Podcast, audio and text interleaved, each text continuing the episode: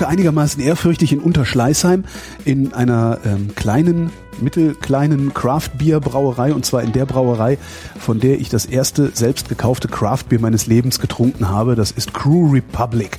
Bei mir ist Mario Hanel, der zusammen mit Tim Schnigula Crew Ale gegründet hat und äh, Stefan Barth von der Firma Barth, äh, die hier in der Brauerei investiert ist. Hallo zusammen. Hallo Holger. Servus, Holger. Wo fängt man an, über Bier zu erzählen, wenn man über Bier erzählt? Also ich fange immer an zu Bier erzählen, als ich in USA in einem Skiurlaub in einer Skihütte ein Bier bestellen wollte und mich der Barkeeper gefragt hat, what beer? Und dann dachte ich, big or small ja. oder uh, what do you want? So ja. in, in, dem Stil. Und er mir dann gesagt hat, ja, I have Pale Ale, I have IPA, I have Stout, I have zehn andere Sorten noch und ja. ich hatte keine Ahnung, von was der redet. Noch nicht mal Stout, also weil so Guinness kennt man ja eigentlich. Also ja, da bin ich schon vorher ausgestiegen gewesen, weil also das war dann äh, und ich habe mich dann mit dem Barkeeper so gut unter, also Barkeeper, das war einfach in einer Skihütte, einer stinknormalen Skihütte in Denver, Colorado, Breckenridge, war das einfach eine, eine Skihütte, wo es 40 verschiedene Biere gab.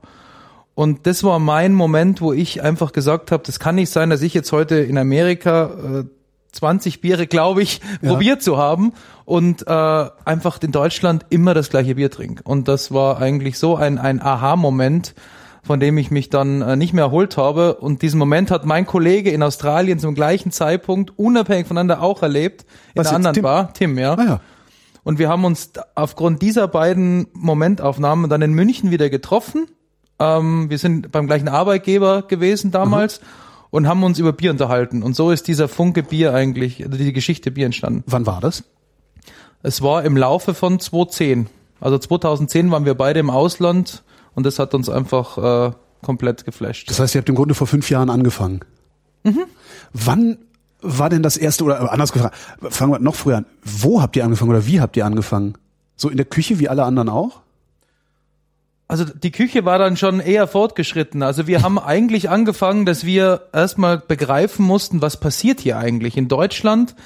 Ähm, jeder, auch ich, war irgendwie gebrandet, München ist das Herz des Bieres, es gibt nur gutes Bier, wenn du hier in Land München sitzt, ja, Deutschland, ja, ja, auch schon alles überhalb vom Weißwurst-Äquator, mhm. geht dann schon wieder in eine andere, Re also es wurde, man wurde ja wirklich, wird auch so ein bisschen ähm, gebrainwashed, jetzt einmal auf Neudeutsch zu sagen und das zu begreifen, dass es einfach neben fünf Bierstilen, die wir hier in Deutschland kennen, die gängigsten wie helles Weißbier, Pilz, dunkles Bier vielleicht noch, ähm, dass es da so viel mehr gibt. Und dann haben wir uns mal einfach versucht, wir sind ja eigentlich keine Braumeister, sondern sind ja Kaufmänner, mal zu versuchen, versuchen zu begreifen, wo dieser Markt eigentlich herkommt oder was das ist. Das hat über zwei, drei Monate gedauert. Also das mal Recherchen im Internet, im Blogs gelesen, versucht, mit ein paar Braumeistern zu telefonieren aus der Szene, ähm, mit sich mit Barkeeper zu unterhalten, die keine Ahnung hatten, auch wie wir. Also wir dachten, vielleicht wissen das ja nur wir nicht, aber die Gastronomen hier in München kennen sich da schon mehr aus. Kein Mensch wusste, um was, um was es hier eigentlich geht.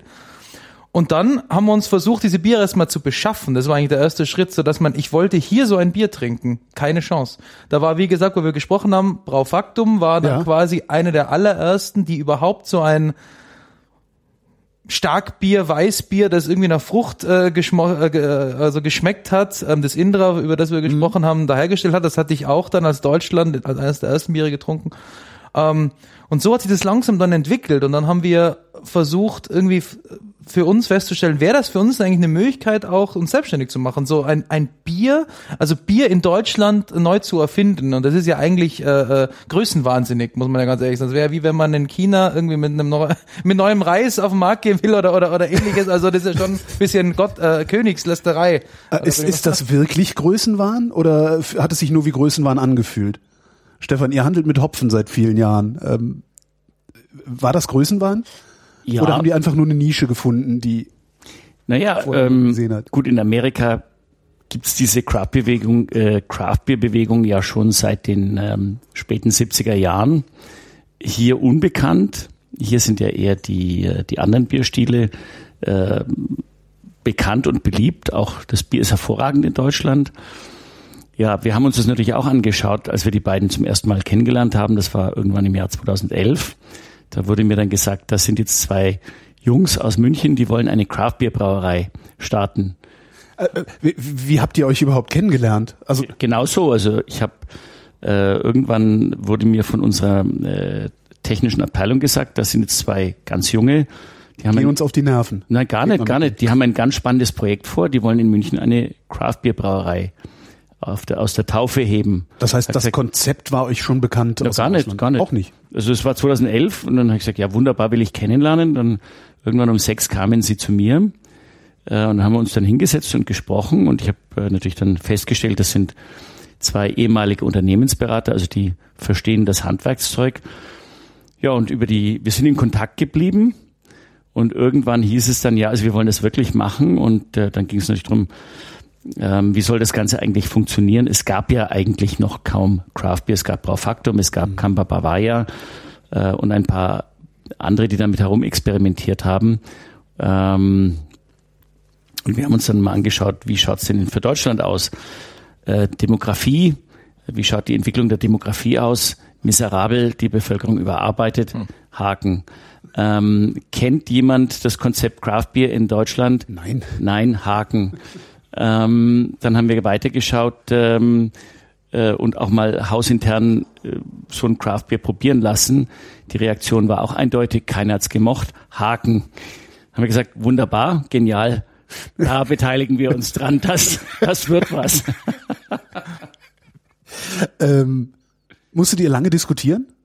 Mit den Jungs? Nee, mit unter euch, also unter den Gesellschaftern, ähm, bis, bis die Beteiligung dann Nein, tatsächlich gar nicht. Also ich, ähm, es gibt ja meinen Bruder, den Alexander, und dann meine Cousine Regine Barth, und wir waren uns relativ schnell einig. Mein Bruder äh, leitet ja unser und dortiges Unternehmen in Amerika. Äh, meine Cousine kennt natürlich auch, was Craft Beer ist, und wir haben da also nicht lange herum diskutieren müssen. Den Jungs haben wir es auch zugetraut. Also es ging eigentlich relativ ähm, relativ unkompliziert. Mhm so wie eine Partnerschaft eigentlich auch sein, sein soll, wenn du ewig lang verhandeln musst. Dann stimmt schon irgendwas äh, nicht, ja. Dann, dann überlegst du, kaufen wir jetzt ein arabisches Rennpferd oder, oder wollen wir eine, eine in aussichtsloser Situation, äh, Ausgangslage, eine Craftbeer-Brauerei gemeinsam zum Erfolg entwickeln? War die Situation denn wirklich so aussichtslos? Also gerade wenn du, wenn, wenn du schon wusstest, wie es in Amerika funktioniert, also, oder dass es in Amerika funktioniert, der Markt mit diesen ganzen Fernsehbieren, der sah ja hier doch ein bisschen ähnlich aus. Also du kriegst halt immer nur Warsteiner oder Becks. Ähm, Hat es dann was Süßes oder was Herbes? Äh, naja, ähm, also zunächst einmal äh, zum Thema Fernsehbier. Ja. Du, man muss, äh, eigentlich ist es ja ein Kompliment. Du musst ja erstmal so gut arbeiten, dass du zu einem Fernsehbier wirst. Stimmt, du musst ja, also das heißt ähm, großen Geschmack treffen. Ja. Bin immer natürlich dagegen, wenn man die die großen Brauerei abwertet, weil die mhm. wirklich brauen können. Ähm, was du nicht in Deutschland hast, ist es alles relativ, du hast relativ wenig neue Bierstile bis damals gehabt. Ja. Und ähm, wir haben uns natürlich auch überlegt, woran beteiligen wir uns? Wir wollten uns auf keinen Fall an etwas beteiligen, was unseren Kunden, denen wir ja Hopfenprodukte verkaufen, Konkurrenz macht. Also ja. es war ganz klar, wir können uns an nichts beteiligen, was speziell in München ein helles Pilz etc. herstellt, weil damit würden wir ja, äh, auch wenn es nur winzig klein ist, ideell unseren Kunden Konkurrenz machen. Also was für uns klar, wir wollen uns an, an etwas beteiligen, an einer Brauerei, die ganz andere Bierstile popularisiert, die unheimlich geschmacksbetonte Biere herstellt, sauteuer verkauft. Äh, also das nächste Check geht eigentlich nicht. ähm, um zu beweisen, dass Wertigkeit und Geschmack einen Platz im Markt finden kann und der ist auch was wert, weil das Problem der deutschen Brauer ist ja nicht, dass sie keine guten Biere herstellen, sie stellen tolle Biere her, ja. sondern dass sie zu schwach sind und im Lebensmitteleinzelhandel ähm, äh, eine, eine, eine, eine Wehrhaftigkeit, was die Preisverhandlungen anbetrifft, entgegensetzen zu können. Deutsches Bier wird zu billig verkauft, viel zu billig verkauft für das, was dahinter steckt. Und wir wollten über diese Nische beweisen, wir können auch mit Bier wertig. Dazu müssen wir natürlich die Leute emotionalisieren, interessieren, ihnen auch Geschmäcker geben, äh, die über das haptische Erlebnis, über das Sinneserlebnis ja.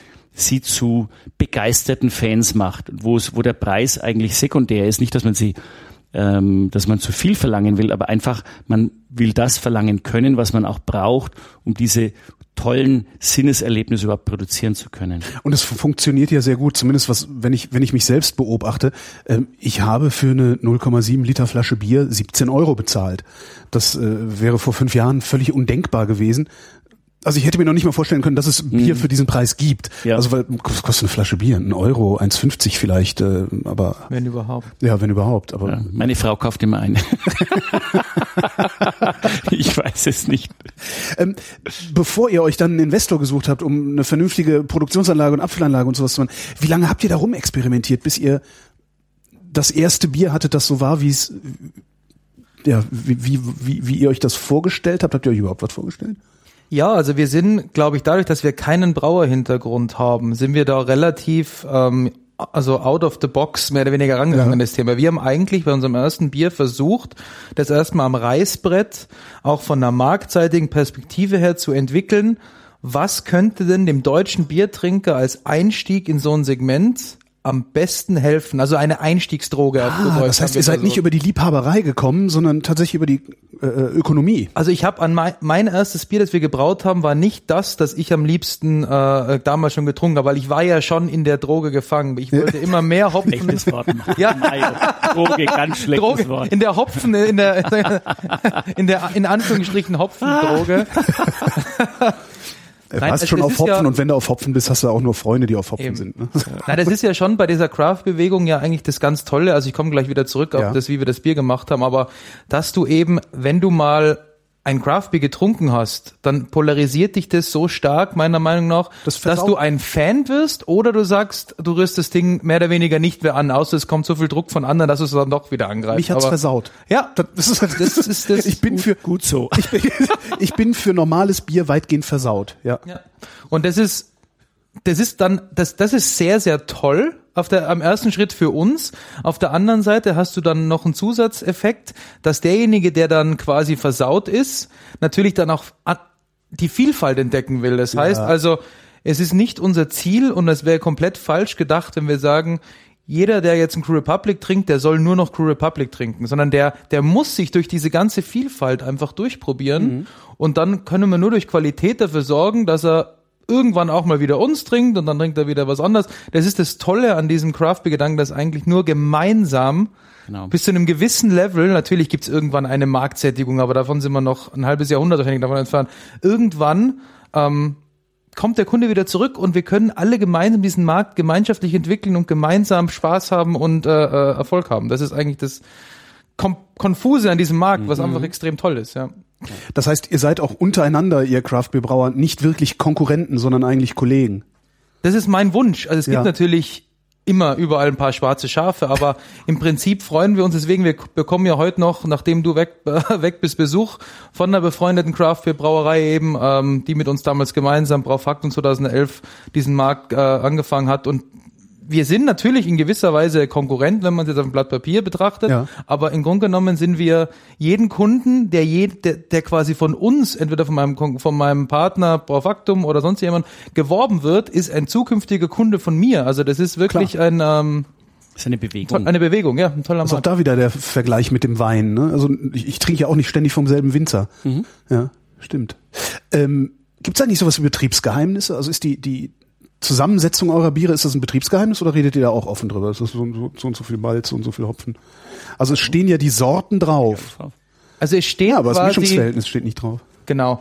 Das ist quasi die groß, große Geheimnis. Also ich, ich sage mal so, die reine Rezeptur bringt dir am Ende des Tages auch nicht alles. Also es ist immer sehr, sehr abhängig davon, wo du deine Brauerei hast, die Qualität des Wassers, welche Brauanlage du hast. Ähm, das Gespür vom Braumeister auf, auf Rohstoffschwankungen zu reagieren, weil ja auch, es ist ja ein Naturprodukt, heißt Hopfen, hat in einem Jahr mehr Aroma enthalten in Form von, von Säuren oder mehr Bitterstoffe. Und das ist einfach eine irrsinnige Kunst, die an einer Person als auch an den Umständen, äh, wo, wo diese Person agiert, hängt. Also man kann eigentlich Sierra Nevada war von dir angesprochen. Ja, Sierra Nevada Pale Ale war so der Prototyp von einem äh, äh, marktfähigen äh, Bier in einem gewissen abgeschwächten Formen, was wir damals versucht haben, eben dazu zu mhm. entwickeln. Mhm.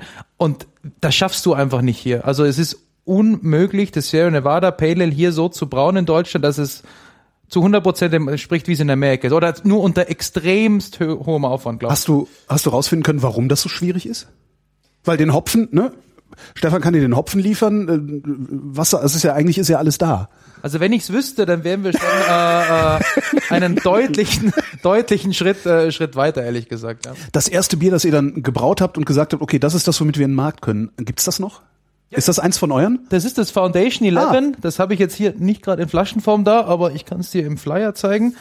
Deswegen auch der Name Foundation 11, ähm, also Grundstein 2011. Das ist das normale Ale, ne? Das ist ein, ja, ein, ein German Pale Ale nennen wir es. Ein, also ein, ein Pale Ale ist ja nichts anderes wie ein übersetzt helles Bier. Mhm. Ale heißt obergärig. Es gibt also generell zwei zwei große Bierrichtungen. Untergärige Lagerbiere auf mhm. Englisch oder international gesprochen und obergärige Ale-Biere. Ah, okay. Und die Engländer hatten damals es äh, äh als eine der ersten geschafft, helles Bier herzustellen. Ähm, deswegen der Name Pale Ale, weil der Malz, der muss ja um als also die Gerste, um als Malz, Malz hergestellt zu werden, muss ja ähm, gedarrt werden. Und diese in diesen Darren wird mit Hitze gearbeitet. Und das heißt, früher hatte man noch bitte? Ja. genau Hitze macht dunkel. Ja. und die Kunst aus diesem aus das, das Malz nicht dunkel werden zu lassen über offenem Feuer oder so aber das haben halt äh, als erstes die Engländer da geschafft und mhm. haben dann quasi die ersten hellen Biere produziert. Und daher kommt der der Name Pale Ale. Pale Ale wurde aber dann in Amerika neu interpretiert und mit viel, viel mehr Hopfenaroma äh, versehen und einfach viel ja, kantiger, aromatischer gebraut und ähm, in der in Anlehnung an dessen ist unser erstes Bier das Pale Ale geworden. Wie lange habt ihr gebraucht, bis ihr das gemischt hattet?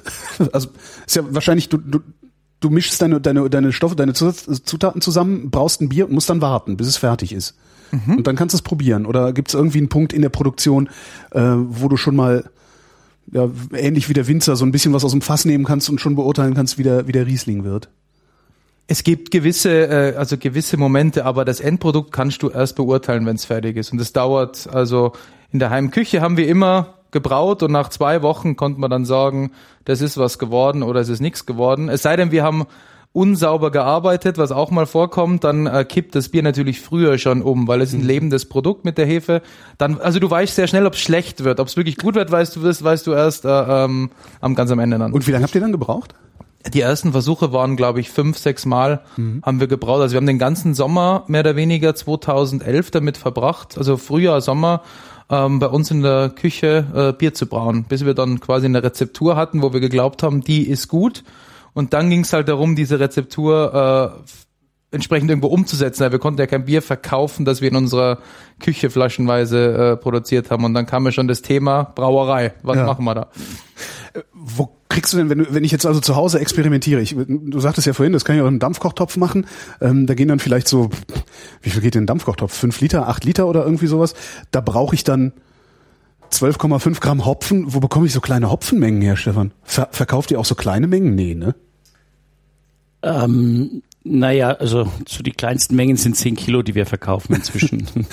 ähm, für Heimbrauer verkaufen wir in der Tat noch nichts, aber wir, mhm. wir verkaufen natürlich an, ähm, an Homebrew-Shops ah, okay. auf der ganzen Welt. Also die, die teilen sich das dann wieder in, in noch kleinere äh, Einheiten ein. Unser Hauptgeschäft ist ja eigentlich eher große und äh, ja, mittelgroße Brauereien mit Hopfen äh, Partien zu beliefern, die speziell auf die Bedürfnisse dieser Kunden zugeschnitten sind. Dieses Geschäft, dieses kleinteilige Geschäft ist etwas, was wir eigentlich erst in den letzten paar Jahren entwickelt haben. Und ähm, insofern würde ich mal vermuten, dass ihr eure ersten Versuche wahrscheinlich nicht mit unseren Hopfen gemacht habt. Nee, also aber wir haben, ähm, ihr wart da sicherlich, äh, habt sicher eine Rolle damit gespielt. Ja. Also wir, wir sind zu Brauereien hingefahren, haben vorher angerufen, haben gefragt, ob die ähm, solche Hopfen haben. War damals natürlich fast unmöglich, weil kein Mensch äh, äh, diese Craftbiere gebraut hat. Somit war der Thema, dass man das Thema auf den Markt ist zu bekommen, eigentlich durch.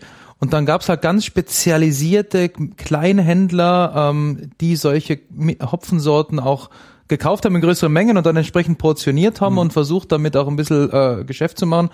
Und von, von denen haben wir Hopfen gekauft, aber den Großteil haben wir aus dem Ausland importiert. Also wir haben uns dann in Amerika an, an Shops gemeldet und in Australien und über die haben uns dann über äh, FedEx und, und DHL diese Mini-Hopfenmengen quasi äh, nach Hause geliefert. Also es war auch sehr kostspielig am Anfang, ja. muss man ganz, ganz ehrlich sagen. Ist das heute besser? Also bekomme ich heute die Sachen im Inland?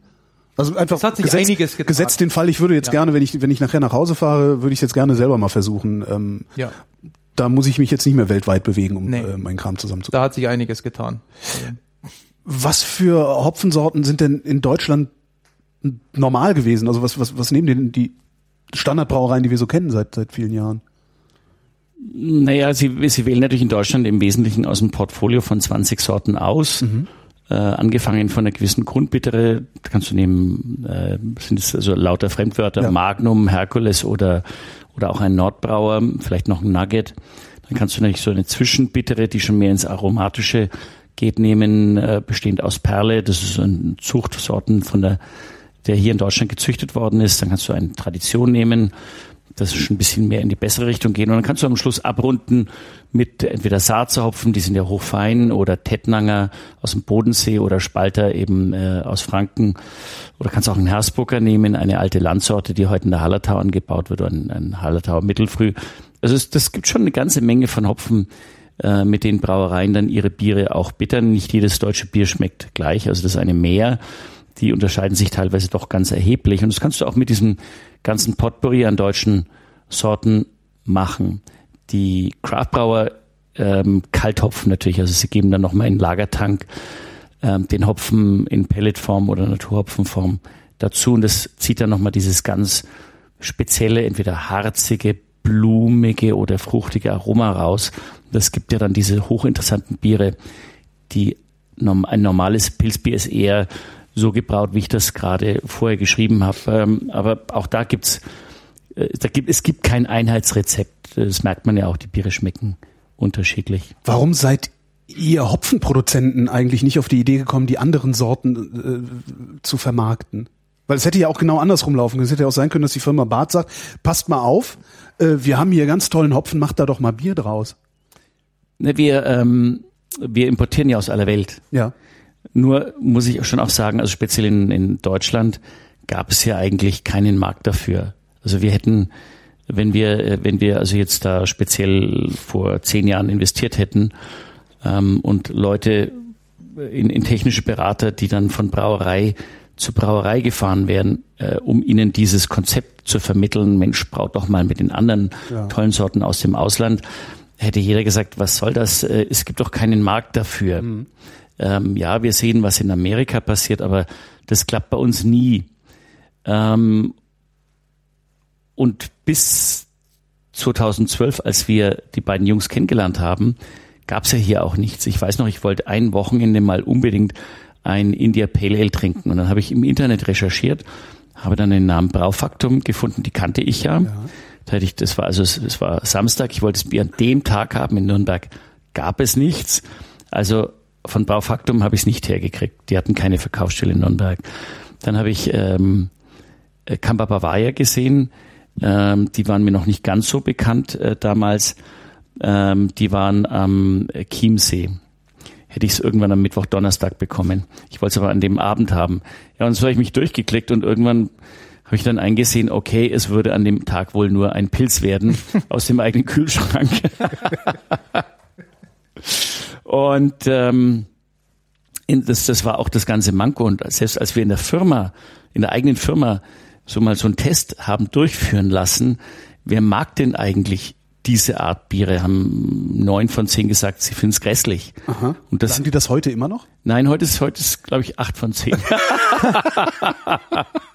Was immerhin schon zehn Prozent Marktanteilsgewinn ja. bedeutet für dieses für diesen Typ Bier. Aber das erinnert mich dran, der Jim Koch, der Gründer von Boston Beer, die größte amerikanische Craft Beer Brauerei, hat mir immer gesagt, Stefan, äh, ich habe das Bier äh, er war auch ein Unternehmensberater für Boston Consulting Group, ah. ähm, hat gesagt, also ich habe das, ich habe meine Bekannten das probieren lassen und andere und neun von zehn haben gesagt, sie finden es fürchterlich. Und da wusste ich dann, dass ich einen Markt habe. Selbst sein Vater hat zu ihm gesagt, Jim, du hast schon viele doofe Ideen gehabt. Aber die Idee, eine Craftbeer-Brauerei zu gründen, ist bei weitem die dümmste, die du je hattest. schon wieder ein Unternehmensberater. Ist das, ja. ist das sinnvoll, kein Bierliebhaber zu sein oder nicht vordergründig Bierliebhaber zu sein, wenn man eine Brauerei gründet? Also Bierliebhaber waren wir wahrscheinlich mehr als, äh, als, als viele andere. Also nee, also Bierliebhaber ist glaube ich das falsche Wort. Also ja. Bierfachmann oder ja. Bierexperte. Ähm, ich weiß es nicht. Also ich glaube schon, dass viele, viele Braumeister, die super Biere brauen, ähm, wenn die sich selbstständig machen würden, halt das Kaufmännische ähm, nicht haben, sich einen Partner suchen müssten oder ähm, viele, also das von der Pike auf dazu zu lernen. Also ja. das war, glaube ich, ist schon ein Vorteil, wenn man halt so, meine Mutter hat immer gesagt, mit Papier und Bleistift auch umgehen kann. Also ich ja. glaube schon, das ist gerade als Unternehmer einfach das A und O, auf dem alles, alles basiert, ja. Ist das auch das größte Risiko beim Brauereigründen? dass du dich verkalkulierst, weil du eigentlich viel zu sehr fixiert bist auf die eigentliche Bierherstellung, auf das eigentliche Brauen? Ja, also, also ich glaube, es ist ein, also ich glaube, es ist, es gibt in der Bierproduktion genauso viele Risiken, weil du verdienst das Geld ja nur mit dem Produkt. Heißt, wenn das Produkt nicht stimmt, kann, ja. kannst du so gut kalkuliert haben, wie du willst. Also du wirst es einfach nicht, nicht schaffen. Aber natürlich kannst du auch äh, von Anfang an zu, also einfach blauäugig äh, reinlaufen und sagen, ich, orga, ich organisiere mir jetzt ein paar Etiketten, ich organisiere mir ein paar Flaschen und das kostet ja alles Geld und das Geld musst du vorstrecken mhm. und dann wartest du auf das Geld deiner Kunden und irgendwann kann es sein, dass du kein, gar kein Geld mehr hast und dann bist du handlungsunfähig. Also da gibt's schon ein paar, paar Fallen, denen man aus dem Weg gehen muss, ja. Äh, Mario, ich glaube, die, die Frage vom Holger ist ja, ähm, ist es von Vorteil, Unternehmensberater zu sein? Weiß ich gar nicht, ob du jetzt Kaufmann sein musst. Es gibt also sicherlich auch viele Braumeister, die eine kaufmännische Ausbildung sich irgendwo noch dazugeholt haben. Ist natürlich ein Riesenrisiko. Und der, der große Vorteil, denke ich, von euch und anderen Quereinsteigern ist, ihr seid natürlich noch nicht in diesem, in dieser alten Denke gefangen, was mhm. die, die vordefiniert, was ist möglich ähm, und was ist nicht möglich. Und äh, dadurch, dass ihr, also ihr habt so diese Kombination gehabt, ihr wart, ihr wart ähm, Quereinsteiger von außen, jung und ähm, diese, diese wunderbare Kombination aus Selbstüberschätzung, Naivität. Unternehmensberater halt. Hat euch guten Aussehen. Das, das, das wird klappen. und wir haben euch da, und wir haben wir haben uns dann von euch mitreißen lassen. Ja, also der Punkt genau, auf den wollte ich ja eigentlich eh noch eingehen, weil das Paradebeispiel ist bei uns in der Brauerei der Braumeister, mhm. der gelernter Braumeister, mhm. also sehr gut ausgebildeter, studierter Braumeister aus Weinstefan. Ähm, der hat uns das schon öfter jetzt gesagt, der ist das eigentlich gar nicht gewohnt, dass ihm jemand fragt, warum. Also äh, wenn wir eine neue Rezeptur entwickeln ja. oder uns über irgendwas Biertechnologisches unterhalten, Tim und ich sind ja keine Experten, aber wir fragen halt an gewissen Stellen den Braumeister, warum machst du das dann so? Und dann sagt halt er immer, ja, weil das sich so gehört, also weil, weil das so ist. ja, und dann, ja, so haben wir aber, immer schon so gemacht. Aber warum kann man das vielleicht nicht anders machen? Ja. Zuerst kommt immer, nein. Und dann muss man, fragt man halt nach und ähm, mittlerweile ist es wirklich ein super Team schon, dass man ähm, dass er die Fragen, also jetzt äh, früher früher war das immer so, dass er leicht äh, also dass es natürlich auch schlimm ist, wenn du als, wie wenn du einen Arzt quasi, die Diagnose von einem Arzt einfach immer in Frage stellst und sagst, ja, aber warum, also warum ja. ist das so? Ich glaub dir das nicht. Und ähm, wir haben immer alles geglaubt und wir wollten es verstehen. Also ja. wenn wir ein, wenn auch als Unternehmensberater, wenn mir ein, ein Kunde nicht erklären konnte, warum er das so machen muss, ähm, dann habe ich immer natürlich Zweifel gehabt, ob es nicht vielleicht doch anders geht. Und ja. dass ich immer diese ständige Hinterfragen und einfach nichts akzeptieren als Gesetz, sondern alles in Frage stellen. Das ist halt schon was, was man natürlich lernt in dem früheren Job, was sicher hilfreich ist, also in so, einem, in so einer neuen Nische. Jetzt sind wir eben hier rumgelaufen. Ich habe den, die ganze Brauerei gesehen mit diesen tollen Stahltanks und alles elektronisch geregelt und so weiter. Was brauche ich, wenn ich das zu Hause selber machen will? Weil im Grunde ist es ja auch nur eine Skalierung davon, oder? Genau, also wir sind ja auch an der kleinen äh, Anlage 2011 an der dazu mal vorbeispaziert. Um Bier zu brauen, brauchst du eigentlich nichts anderes wie einen äh, Glühweinkocher, würde ich jetzt mal sagen. Also Glühwein. du brauchst ein, ein Gefäß, in dem du etwas erhitzen kannst. Und da würdest du dann halt quasi das war dein Wasser mit dem mit dem Malz erhitzen, um daraus Zucker zu gewinnen, also eine also den Zucker, den im Anschluss an die Hefe in Alkohol vergärt. Auf welcher Temperatur passiert das? Also das passiert stufenweise. Du musst quasi dafür sorgen, das ist schon ein relativ aufwendiger Prozess, dass du so quasi zwischen 50 und 70 Grad mhm. ähm, einen Temperaturstufen einhältst, weil es ganz wichtig ist, dass Enzyme, die in dem Malzkorn sind, anfangen zu arbeiten. Also ganz leinhaft ausgedrückt ist, ich gaukle dem Malzkorn durch die Feuchtigkeit und durch die Wärme vor, dass es im Boden ist und wachsen kann. Ah. Und das fängt dann quasi an, Enzyme äh, freizusetzen, die dann die, den, den, den, den Energiespeicher im Malzkorn, das ist Stärke. Mhm. Mit dem kann man eigentlich nicht, nicht, nicht viel anfangen. Aber um, um zu wachsen, machen dann die Enzyme aus dieser Stärke kurzgliedrigere Zuckerelemente, sozusagen also äh, vergehrbare Zuckerstoffe mhm. und die, an die wollen wir ran und dann quasi dann täuschen wir das Korn, es kann wachsen, um den Zucker rauszulösen und dann töten wir die Enzyme aber mit einer hohen Temperatur über 70 Grad wieder ab, dass die quasi dann ähm, den Zucker nicht weiter nicht weiter noch quasi äh, ja verstoff äh, vorbereiten. Okay, dann habe ich das gemacht und dann habe ich äh, Süßes Wasser. Sü süßen Brei. Süßes Wasser mit äh, Resten vom. Eine Maische nennt man Maische. das, also fachlich wäre das die Maische. Was mache ich mit der dann? Die Maische musst du dann versuchen von äh, zu trennen, also die Körner davon rauszutrennen, weil du willst ja ein Bier, ein flüssiges Bier und keinen Brei sozusagen. Auch das mache ich mit meinem Dekantiersieb von der von der Weinflasche. Ist das fein genug? Ja, da gibt's verschiedenste äh, verschiedenste Varianten. Viele machen es einfach mit einer also mit einem Art mit einer Membran, einem Art mhm. Standard Kaffeefilter sozusagen Ach, nur halt in größerer Form. Da gibt's halt schon so Heimbrau Filtervarianten. Mhm. Oder es gibt, wir hatten einen eingebauten Stahl, also ein Stahlsieb, das quasi, wo dann äh, das, die Malzkörner drauf liegen und die Flüssigkeit äh, geht dann durch die Körner hindurch. Ähm, da muss man sich dann einfach zu, zu, zu helfen wissen. Ähm, das muss ja auch nicht immer im Heimbereich alles komplett genau ablaufen wie in einer äh, Produktionsbrauerei. Ja, und im Anschluss braucht man dann Hopfen, weil man will ja auch eine gewisse Herbheit im Bier haben. Ansonsten hätte man ja quasi Malzbier, also das dann einfach nur süß schmecken würde. Der Hopfen wird dann gekocht, um das Bier bitter zu machen. Also man muss es nur ganz der, Nur der Hopfen in Wasser oder in Nee, nee, in, in der in der Maische. Also wenn du dann Maische? die Körner getrennt hast, ja. dann hast du ja dann nur noch diese süße Flüssigkeit, die Maische, und mhm. wenn du dann den Hopfen dazu gibst, wird dann daraus die Würze. Also das ist dann quasi das das Vorbier. Also da ist dann quasi alles schon drin, was im späteren Bier auch mit drin ist. Dann kommt dann nur noch die Hefe dann am Ende dazu, um den so, Alkohol. Ich habe meine, ich habe meine Maische, da schmeiße ich dann den Hopfen rein. Dann koche ich das nochmal, dann erhitze ich das nochmal. Genau. Auf wie viel Grad? Auf bis es also auf Kochtemperatur. Richtig Wie kochen, also richtig, richtig, kochen, weil nur durch bei hohen Temperaturen sich die Alphasäuren, das sind halt die Bestandteile im Hopfen, die äh, für die Bitterkeit sorgen, mhm. die isomerisieren oder gehen in Lösung mit dem ähm, mit der Maische, mit der Würze, also dann in in dem in dem Bier. Und dann lasse ich es abkühlen, dann habe ich Bier. Nee, nee, das muss ja noch gern. Genau, also lässt dann abkühlen, ja. Und du musst es, äh, äh, dann muss es natürlich gern. Und gern macht die Hefe. Und die Hefe ist sowas wie, ja, die Zaubermeisterin. Äh, viele sagen auch, Hefen sind wie Diven, weil sie einfach sehr, sehr, äh, äh, ja, spezielle Anforderungen haben. Also mhm. sie müssen in gewissen Temperaturbereichen sein, um richtig zu arbeiten. Und die machen dann nichts anderes, wie sich die ganze Zeit zu vermehren. Und in diesem Vermehrungsprozess ähm, brauchen sie natürlich Nahrung. Und diese Nahrung ist der Zucker. Und den verstoffwechseln sie, also quasi essen, verdauen ihn und produzieren in diesem Stoffwechselprozess Alkohol jo. und Kohlensäure. Also die spalten Zucker in Alkohol und Kohlensäure auf mhm. und bei diesem Prozess entsteht auch noch Wärme. Und Wärme ist natürlich auch nicht so gut, weil das wird ja immer wärmer, immer wärmer, immer wärmer. Dann hören irgendwann die Hefen wieder auf zu arbeiten, wenn es zu warm wird, oder? Beziehungsweise werden sie so aktiv, dass sie sich dann irgendwann gegenseitig zerstören. Und dann produzieren sie, produzieren sie neben, also schädliche Stoffe sozusagen. Okay. Deswegen ist es wichtig, Biere in einem gewissen Temperaturumfeld zu halten. Zu Hause haben wir das im Keller gemacht. Und da das, halt das, das Temperaturumfeld ist dann abhängig von der Hefesorte, die du benutzt? Oder wovon genau. ist das? Ah, okay. Temperatur, also Lagerbiere, deswegen der Name Lager, untergärige Biere, brauchen viel, viel niedrigere Temperaturen, damit die Hefen sauber arbeiten können. Mhm.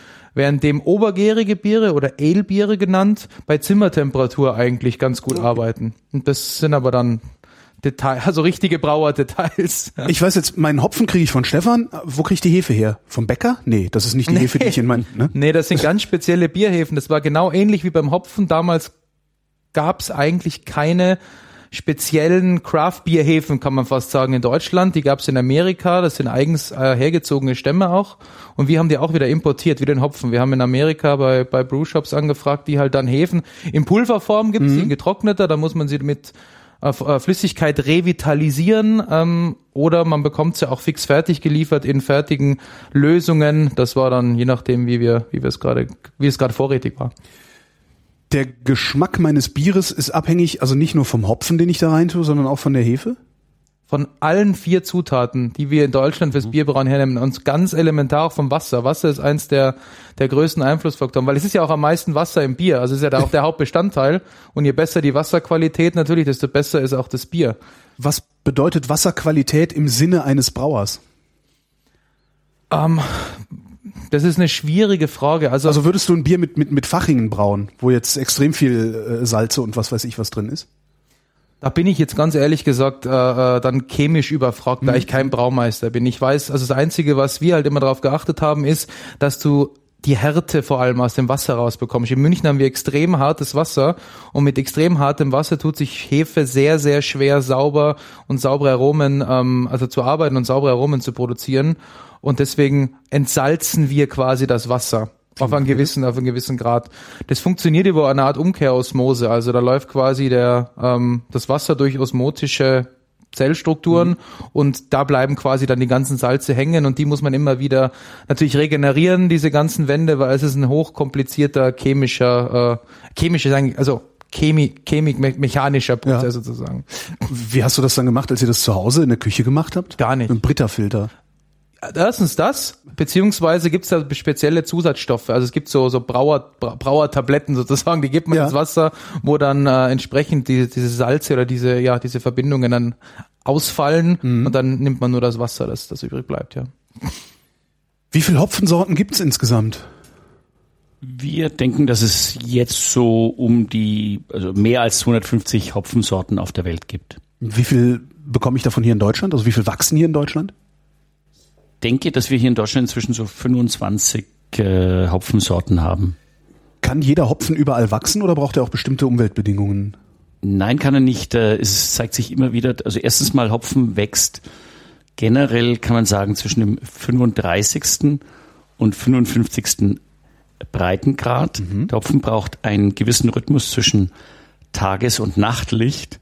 Und wenn das nicht stimmt, dann, äh, dann, äh, dann kann er eigentlich nicht vernünftig wachsen und blühen. Also erinnert mich jetzt gerade ein bisschen an Hanf. Ähm, der Hopfen ist ja, äh, der Hopfen ist ja eine, eine äh, ist ja der Vetter, der Cousin von Hanf. Ach, genau. Und insofern, ähm, das ist eine Hanfpflanze Aha. letztendlich. Also Cannabis ist auch ähm, eine ja, das ist so, was man so, ja, so also, äh, Cannabis ist auch eine, eine, eine ver verwandte Pflanze. Ja. Und ähm, in, beileibe können, also es ist ganz klar, dass das dieses, dieses Terroir beim Hopfen eine Rolle spielt, also eine Sorte, die in Amerika wächst, kann und muss noch lange nicht in Deutschland wachsen und umgekehrt. Also es ist gar nicht so leicht und vor allen Dingen, wenn man dann einen, eine Sorte äh, von einem Land ins andere bringt, merkt man, dieselbe äh, genetische Sorte entwickelt sich im anderen Land Terroir komplett unterschiedlich und gibt auch dem Bier einen anderen Geschmack. Das heißt, ich finde Terroir auch im Hopfen. Aber volle Kanne. Und das ist dieser Terroir-Aspekt, der ist im Hopfen eigentlich und auch im Bier noch gar nicht so richtig betont worden. Hm, da ist sicherlich auch für die Zukunft eine Möglichkeit. Also wir sind schon dran, uns darüber Gedanken zu machen, ähm, aber haben jetzt auch noch nicht den, den riesen äh, Geistesblitz gehabt. Aber Terroir, das können, wissen wir, haben wir bereits schon nachgewiesen, spielt eine Rolle. Und jetzt natürlich der nächste Schritt. Wie machen wir denn spezielle Biere mit dem Terroir-Aspekt? Also wir haben etwas, das nennen wir Finest Harvest Edition. Mhm. Da nehmen wir äh, besondere Sorten und nur das Allerbeste eines Jahrganges. Ähm, und ähm, äh, weisen es dann auch nach ne, äh, und vermarkten das an Brauer, damit sie dann ganz spezielle ähm, sogenannte One-Off, also einzelne Sude damit, ähm, damit brauen, die also ganz besonders fantastisch sind. 2015 war ja eine miserable Ernte. Aha. Wir haben uns dann auch entschieden, es gibt keine Finest Harvest Edition, weil wir der Meinung sagen, äh, sind aus dem Jahr 2015 gibt's nichts ihr Feines. Euch, ihr verhaltet euch wie Winzer. Ich finde das sehr mhm. faszinierend gerade. Weil das sind alles so Sachen, die, die mhm. ich von Winzern kenne. Ähm, aber dass das mit Bier genauso gehen kann, war mir. Ja, ja. Wenn, wenn ich jetzt ein Terroir-Bier brauen wollen würde, dann wäre ich wahrscheinlich aber auch gezwungen, eine Hopfensorte nur zu nehmen. Ne? Wäre es nicht fünf verschiedene. Ja, du um, kannst auch mehrere nehmen und dann eben nur aus der Finest Harvest Edition ähm, kannst schon auch machen. Und ich bin auch überzeugt davon, das gibt ein besonders irres Bier, aber nicht eben nicht beliebig, weil wir auch davon keine beliebigen Mengen herstellen, weil es gibt in der Spitze eben Spitze ist Spitze und Spitze ist dünn. Also da gibt's nicht viel. Woran erkennt ihr denn die Qualität eures Hopfens? Das, äh, das können wir natürlich äh, über Ölanalysen, also verschiedene Analyse der Inhaltsstoffe nachweisen. Wir bonitieren es natürlich dann auch visuell. Wir riechen dran. Es ist also einerseits analytisch, aber andererseits natürlich auch subjektiv. Welche Inhaltsstoffe sind das, auf die ihr da besonderen Wert legt? Also was macht ein Hopfen gut, was macht ein Hopfen schlecht? Also vor allen Dingen die Öle sind, ähm, sind natürlich ganz wichtig, äh, gerade beim Craftbrauen. Da geht es ja um dieses, um diese späte Gabe im, im Lagertank rein. Das können wir also über die Öle nachweisen, ähm, vor allen Dingen über die Öle. Erntezeitpunkte, ähm, wo wir den Pflanzern äh, vorgeben, wann sie bitte ernten sollen. Also auf keinen Fall zu früh, eher ein Tick spät. Spätlese? Ja, so ähnlich. Mhm. Ähm, Entschuldigung, jetzt habe ich mich selber rausgekegelt, weil ich das gerade so faszinierend finde. Ja, das ist schon. Das ist, es ist sehr, ja, ja. sehr dicht am Wein. Das finde ja, ich sehr interessant. Mhm. Ähm, du sagtest gerade, die Craft Beer Brauer, die äh, packen nochmal Hopfen in den Lagertank. Normalerweise hast du den Hopfen halt nur ähm, dann im, im Kochen des Sudes, nee, im, ja, im so Kochen der Maische zum, zum Sud mhm, oder so ähnlich, ne? Beim Würze kochen. Beim Würze kochen. Mhm. ähm, Im Heißbereich sagen wir dazu. Mhm. Ist es an der Stelle also wenn ich, wenn ich das, wenn ich das im Heißbereich mache, ist es da auch wichtig, was für eine Hopfenart ich nehme oder ist es da erstmal egal, weil es nur um Bitterkeit geht? Nein, nein, nein, nein. Also egal ist es auf keinen Fall, weil ähm, jede Sorte auch im Bitterbereich einen anderen ähm, Geschmackseindruck hinterlässt. Also mhm. es macht überhaupt, äh, es macht, es ist nicht wurscht, ähm, welche Sorte das ist, äh, sondern es ist schon, das ist auch die Signatur des Brauens, des Braumeisters, welche Sorten er nimmt. Das ist eine Braukunst.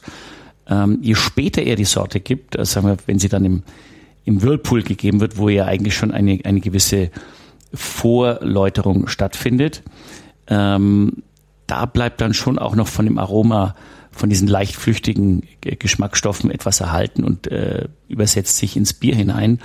Und da wird es dann natürlich immer sensibler, was ich nehme. Also wenn ich das Aroma reingeben will, dann muss ich natürlich speziell auch irgendeine dieser Aroma- oder Flavorsorten geben, damit sich das ins Bier hinein übersetzt. Am Anfang äh, wäre es äh, aus Kosten, aber auch als, äh, aus Geschmacksgründen widersinnig, äh, eine dieser, dieser hocharomatischen Sorten gleich am Anfang zu geben, weil im Endeffekt nur die, die, die Bittere sich ins Bier übersetzt, aber der Geschmack, das geht dann durch den, äh, die Öle, die gehen durch den Schornstein raus, weil sie weggekocht werden. Und am Schluss, wenn es nur noch, nur noch ein paar Minuten drin ist, da kann man dann schon noch eine ganze Menge mhm ins Bier reinbringen. Ich koche also gerade meine Maische. Also das heißt, ich äh, du ich kochst hab, die Würze eigentlich. Ich koche die Würze. Fließender Übergang. So, genau, okay. Mhm. Ich koche die Würze. Also ich habe mein mein mein mein Malzbier fertig. Ja. Äh, schmeiß da den Hopfen rein, koche das äh, bei bei, bei mhm. richtig äh, 100 Grad. Mhm. Ähm, dann gebe ich es in ein anderes Gefäß. Und, ist das dann der Whirlpool? Genau, also am, mit Kochende leitest ja. du dann das Bier oder die das Bier ist falsch ausgedrückt, diese Würze dann in den Whirlpool. Was wäre das bei mir in der Küche? Zu Hause? Das ist dein Kochlöffel, mit dem du einfach umrührst ah, im gleichen Gefäß. Okay, verstehe. es ist ein, also du machst ja alles bei dir zu Hause eigentlich im gleichen Gefäß, weil ja. du hast ja nur eins, das quasi, du fangst es an zu erhitzen, dann machst du die Körner durch den Filter raus, dann kochst du ja. äh, das Bier mit Hopfen, dann kühlst du es ab und rührst es dabei kräftig, kräftig um. Also das mhm. ist schon ein bisschen Handarbeit. Und ihr macht das einfach in verschiedenen Behältern, durch die ihr dann äh, euer, euer, euer, euren Grundstoff durchleitet. Genau, wir machen das hier in verschiedenen Behältern, weil das natürlich erstens technologisch einfacher ist, wie das im großen Maßstab alles in einem Gefäß abzubilden. Auf der anderen Seite ist es auch von der Kapazität her besser, wenn du natürlich, wenn du nämlich in einem Gefäß fertig bist, kannst du ja schon wieder mit dem Gefäß anfangen, ein neues Bier zu brauen ja. und musst nicht warten, bis quasi die ganzen Schritte in diesem einen Gefäß durch sind. Das ja. nennt man dann halt industrielle Produktionsweise. ja. Ah, die Nachfrage befriedigen nennt Die Nachfrage befriedigen. naja, aber es ist ja letztendlich auf, auf gleichem Niveau ein kontinuierlicher Prozess dann. Ähm, so, dann habe ich das umgerührt, dann packe ich es in irgendeinen Bottich und schmeiß die Hefe dazu. Genau, also wenn das Bier dann quasi, wenn deine, dein Rühren fertig ist und sich die ganzen ausgefallenen Stoffe, die in dem, in dem, in der Würze drin sind, wie so Eiweißverbindungen, die fallen dann am Boden aus. Es, ja. es gibt dann richtig so einen Trubkegel, nennt man das richtig. Das sind richtig feste Stoffe, die du nicht im Bier haben willst. Ähm, wenn das vorbei ist, dann leitest du das mit dieser Rühr, mit diesem Rühren in ein anderes Gefäß, das das Lagergefäß ist oder das Gärgefäß. Und da gibst du dann entsprechend Hefe, was wir vorher besprochen haben, temperaturabhängig die mhm. Hefe dazu und dann lässt du es reifen. Also dann lässt du es quasi gären, also dass der Alkohol entsteht. Die Hefe verwandelt den Zucker dann in Alkohol und je nachdem, welches Bier du herstellst, gibt's dann nochmal die Kalttopfung, die genau. dann quasi im Anschluss, nachdem die Hefe den Alkohol produziert hat beim Absterben ist, weil dann sie kann sie kann sie nichts mehr äh, quasi umwandeln, verstoffwechseln, dann setzt sie sich ab. Dann kommt der Hopfen dazu nochmal im kalten Bereich und es dauert dann so zwei Wochen, bis der Hopfen sich so entsprechend auf, also nicht auflöst, sondern aufgequollen ist und seine Öle freigibt, dass das Bier dann wirklich nach diesem Terroir oder nach diesem Aroma von dem Hopfen dann auch entsprechend duftet. Ja. Ist das Terroir? Äh, achtet ihr da schon drauf bei euch? Also absolut. Also wir, äh, ich habe ja schon öfters versucht, oder wir haben öfters versucht, im Umkreis von München auch so regional so extrem Fruchtigkeit, äh, so einen Hopfen rauszukitzeln und es ist wirklich, wirklich schwierig noch. Also das, das gleiche zu bekommen wie aus einem Hopfen, der in Nordamerika angebaut wird, ja. Kannst du da einfach zu Hopfenbauern gehen und sagen, hier bau doch mal das an, probeweise? Könnte man, aber das funktioniert ja nicht so einfach, weil du brauchst extrem lang, ähm, bis du aus einem Hopfen, den du neu anbaust, auch wirklich Ernte produzieren kann. Hopfen ist ein sehr anspruchsvolles, ein sehr anspruchsvolles Gewächs. Ich glaube, da kann Stefan noch einmal mehr, so, mehr dazu sagen. Genau, was macht den so anspruchsvoll? Wenn er wächst, wenn, wenn er dem Hanf ähnlich ist, also den kenne ich, der wächst wie Unkraut. Der Hopfen wächst schon auch, ähm, aber für seine, für seine Bedürfnisse, er braucht ja Sorten, die so einen ganz besonders intensiven Geschmack in das Bier eintragen. Und das macht natürlich nicht jede Hopfensorte. Mhm. Ähm, also hier in Deutschland, wir haben das Riesenglück, muss man wirklich sagen, dass der bayerische Staat die Gesellschaft für Hopfenforschung also bezuschusst und zwar sehr großzügig. Das ist also das Züchtungsinstitut ähm, in Deutschland äh, in Hüll, also inmitten der Hallertau, die also ständig neue Sorten herausbringen ähm, von der Bittersorte bis zur Aromasorte bis jetzt auch zu Flavorsorten. Wir müssen dafür nicht zahlen, sondern wir als Wirtschaft, Pflanzer wie, ähm, wie Dienstleister, also Vermarkter und Händler, bekommen ähm, diese, äh, bekommen Zugang zu diesen Sorten. Das heißt, wir können also ah, natürlich mit Hüll sprechen. Habt ihr etwas? Also mit dieser ähm, mit diesem Züchtungsinstitut habt ihr da irgendwas? Lasst uns doch mal äh, ähm, gucken mit euch gemeinsam, was könnte denn Potenzial haben, wobei die das schon auch selber sehr gut können, äh, identifizieren können. Oder wir, wir sprechen mit unseren Lieferanten, also mit unseren Partnern, den Pflanzern, äh, die ja auch teilweise selber züchten und sagen, Mensch, habt ihr irgendwas Interessantes? Lasst uns einmal ähm, bemustern. Äh, es ist also wie beim Fußball, die Fußballvereine haben eine Scouting-Abteilung mhm. und wir haben einen, der eigentlich nichts anderes macht, als sich herumgucken, wer hat herumgespielt und was kommt dabei raus. Und wenn wir dann sehen, weil wir haben ja auch Konzeptbrauereien, Versuchsbrauereien, wenn wir sehen, hoppla, da hat einer was Interessantes, dann kann schon sein, dass wir sagen, ähm, lass uns das doch gemeinsam mal genauer anschauen. Äh, vielleicht können wir gemeinsam da etwas entwickeln und dann gehen wir es natürlich ähm, an Crew Republic wo man auch mal sagen, Mensch, probiert doch einmal einen One-Off-Suit aus. Also wir haben eine Sorte Monroe, mhm. ähm, die, die ihr jetzt auch äh, im Red Ale haben wir die dem da. Red Ale zugegeben habt. Red Ale? Mhm. Äh, irgendwas verpasst? Das war ein, ein, ein One-Off-Sondersud. Der genau. war schon vergriffen, bevor er gebraut wurde, sozusagen. so, weil wir müssen natürlich auch sehen, wenn eine Sorte rauskommt, also ist sie agronomisch, also vom Anbau her okay, das heißt, bringt die dem Pflanzer was, mhm. ähm, ist die widerstandsfähig gegen Krankheiten, gegen schlechtes Wetter, gegen Wassermangel, also alle, alle Desaster, die passieren können. Und wie wirkt sich's im Bier aus, nicht nur im Konzept und Versuchsbrauen, sondern im wirklichen Realbrauen. Und dann die ganz wichtige Frage, ja, mag das einer. Ja. Das Red Ale ja ganz offensichtlich. Äh, du sagst, ihr habt eine Konzeptbrauerei, also ihr habt tatsächlich auch so einen kleinen Braukessel in der Ecke stehen, wo ihr dann ab und zu mal euch ein Bierchen macht. Also wir haben in Nürnberg, nein, nein, nicht ab und zu, wir haben in Nürnberg also äh, eine kleine Konzeptbrauerei mit einem 25 Liter äh, Sudwerk, mhm. wo wir also ständig, quasi fast täglich uns neue Sorten anschauen, äh, Produkte angucken. Und diese Konzeptbrauerei, die haben wir also, die hat also auch einen dafür zuständigen Braumeister, einer aus unserem technischen Team, der Georg Drexler. Und der ist dafür zuständig, was wird eigentlich da drin gebraut. Aber es brauen alle. Also wir haben bei uns äh, fünf, sechs Mann äh, bzw. Frauen im technischen Bereich und die brauen eigentlich die ganze Zeit und schauen sich alles an. Diese Konzeptbrauerei, die haben wir, als wir sie dann aus der Taufe gehoben haben, so vor fünf Jahren, ähm, haben wir nach einem Namen gesucht und haben gesagt, okay, äh, wir gehen davon aus, dass sehr viele unserer Ideen dort sehr schnell einen grausamen Tod sterben werden. Und deswegen haben wir denn diese Konzeptbrauerei Apocalypse Now genannt, nach Apocalypse Now, ähm, weil wir auch Spaß haben wollten. Ja. Und in der Tat oft hat man brillante Ideen und dann äh, wird es ausprobiert und dann ist es einfach nur grausam. könnte ich könnte ich bei euch vorbeikommen und immer mal ein Bier probieren von dem, was ihr da probiert, Logisch. oder ist das alles unter Verschluss? Na na, gerne. Kommst vorbei.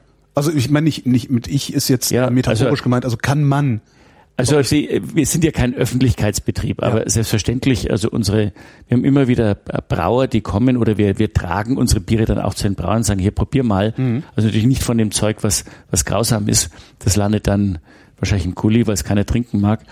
Ähm, aber bei den, äh, bei den Sachen, die gut sind, da können wir dann schon zum Brauen sagen, probierst das, dann ja. probierst das. Das heißt, das nächste Mal, wenn ich in Nürnberg bin, schneide ich einfach bei euch rein und so, habt ihr ein Bier da? Ja, genau. Rufst vorher an, Holger. ähm, ist, ist der Hopfenanbau, also ist der Hopfen eine sehr anspruchsvolle Pflanze oder wächst die einfach so vor sich hin? Naja, es gibt ja Wildhopfen, die wachsen dann an jeder Hecke, auch durchaus in Parks sieht man auf einmal so ein buschiges Gewächs und das ist dann der Hopfen oder auch in Gärten. Also er ist schon eine sehr anspruchsvolle Pflanze und es ist auch sehr teuer, Hopfen anzubauen. Was macht es so teuer? Ähm, ja, ich gebe dir mal ein paar Kosten. Ja. Also ist, ähm, Hopfen ist ja eine mehrjährige Pflanze, also ein, ein Wurzel, eine Wurzelpflanze. Ähm, und Hopfen ist, äh, wächst in Deutschland bis zu sieben Meter hoch, das heißt, du brauchst ein Gerüst. Mhm. Dieses Gerüst aufzubauen kostet auf einem Hektar, also ein Hektar ist, damit man sich das vorstellen kann, 10.000 Quadratmeter. 100 mal 100 Meter. Mhm. Ähm, dieser, ähm, es kostet ungefähr 15.000 bis 20.000 Euro, so ein Gerüst pro Hektar aufzurichten. Dann in der Hallertau kostet der, das Land, also wenn du es jetzt frisch erwerben müsstest, ja. wolltest, das Land würde kosten 80 bis 100.000 Hektar dass diesen Hektar Euro pro Hektar. Genau. Was habe ich, was hab ich gesagt? 80 bis 100.000 Hektar. Ah, äh, genau, also, danke. Wir ja. traden dann mit irgendwas in der Uckermark. Genau, ja. also 80 bis 100.000 Euro pro Hektar. Mhm. Und das Pflanzmaterial für den Hektar würde dich auch nochmal 3.000 Euro kosten. So, und jetzt hast du aber nur eine Pflanze, die wächst. Du musst das ja ernten. Mhm. Du brauchst einen Maschinenpark. und Gibt es da Maschinen, Erntemaschinen für? Und du, also Maschinen, die das ganze Jahr über reinfahren und äh, die ganzen Arbeiten machen. Und dann brauchst du noch eine, eine, ein Erntezentrum. Jetzt baust du natürlich nichts für einen Hektar an, aber sagen wir mal, du willst jetzt äh, irgendwo 20 Hektar brauchst dann schon. Ähm, brauchst einen Maschinenpark wahrscheinlich auch drei bis 500.000 Euro und das Erntezentrum, also diese Trocknung und äh, die, die, äh, die Pflückgeräte, die also die Dolden von den Reben holen, kosten dich auch nochmal so um die 700.000 Euro. Das heißt, es ist natürlich wahnsinnig kapitalintensiv, ja. äh, wenn du von, vom Fleck wächst in dieses Geschäft hineingehen willst. Das kann sich eigentlich keiner wenn leisten. Ich, wenn ich euch jetzt Konkurrenz machen wollen würde und sagen, ich baue jetzt meinen eigenen Hopfen an, vertreibe den selber, würdet ihr euch vor Lachen erstmal ein Bier einschütten. Wir, wir würden dir viel Glück wünschen und Wetten abschließen, wann bist du Konkurs. könnte ich, äh, du sagtest gerade wilder Hopfen, der an jeder Ecke wächst. Ja. Den könnte ich mir doch theoretisch ernten Kannst und einfach zum Spaß mal versuchen, Bier draus zu brauen. Ja, logisch. So wie diese Sterne-Restaurants ja. äh, dann gerne auch mal den Holunderstrauch von genau. um die Ecke. Äh, das machst, du musst nur eins machen, du musst die Dolden auf in der Mitte quasi aufreißen, ja. gucken, ist da genügend Harz drinnen. Also ja. in dem Harz sind ja die Lupulinsäuren enthalten, die diesen bitter äh, die, den, den Bittergeschmack durch den Kochprozess geben. Wenn da, also wenn genügend gelbes Pulver drinnen ist oder gelbes Harz, dann hast du eine Chance. Wenn es herrlich grün ist, sagt du, Holger, dann ist es Rosenkohl. Glück, aber da wird nicht viel draus werden. Äh, wann wäre denn dann, äh, wann, wann ist die Erntezeit für Hopfen? Also August, September. Das heißt im, im Spätsommer, Frühherbst, wenn ich so rumlaufe und wilden Hopfen genau. sehe und dann, dann, dann, dann machst du Bier, ja. probierst es bitte schön selber zuerst. und wenn du dann sagst, jawohl, und wenn du, wenn du es überlebst, ja, dann, dann rufe ich kurz an und dann rufst du an und probieren wir es zusammen. Was gefunden. Äh, wie viel Hopfen brauche ich denn dann für mein Bier? Also, so. also wenn du so ein Craftbier machen willst für die Jungs hier in Unterschleißheim, München, würde ich mal sagen, brauchst, also für so ein ganz besonders geschmackbetontes Bier wirst du dann schon ein halbes Kilo brauchen. Ähm, für wie viel, wie viel Liter habe ich dann mit einem halben Kilo? Also der auf einen Hektoliter, sagen wir mal so ein halbes Kilo. Ähm also auf 100 Liter brauchst du ein halbes Kilo. Also wenn du so viel wirst nicht machen. Das wenn ich zu Hause meine Du machst 10 Liter, also brauchst genau. 50 Gramm. 50 Gramm. Für 10 Liter. Das ist, das ist eine Pflanze wahrscheinlich, die dann da irgendwo am Straßenrand steht, oder?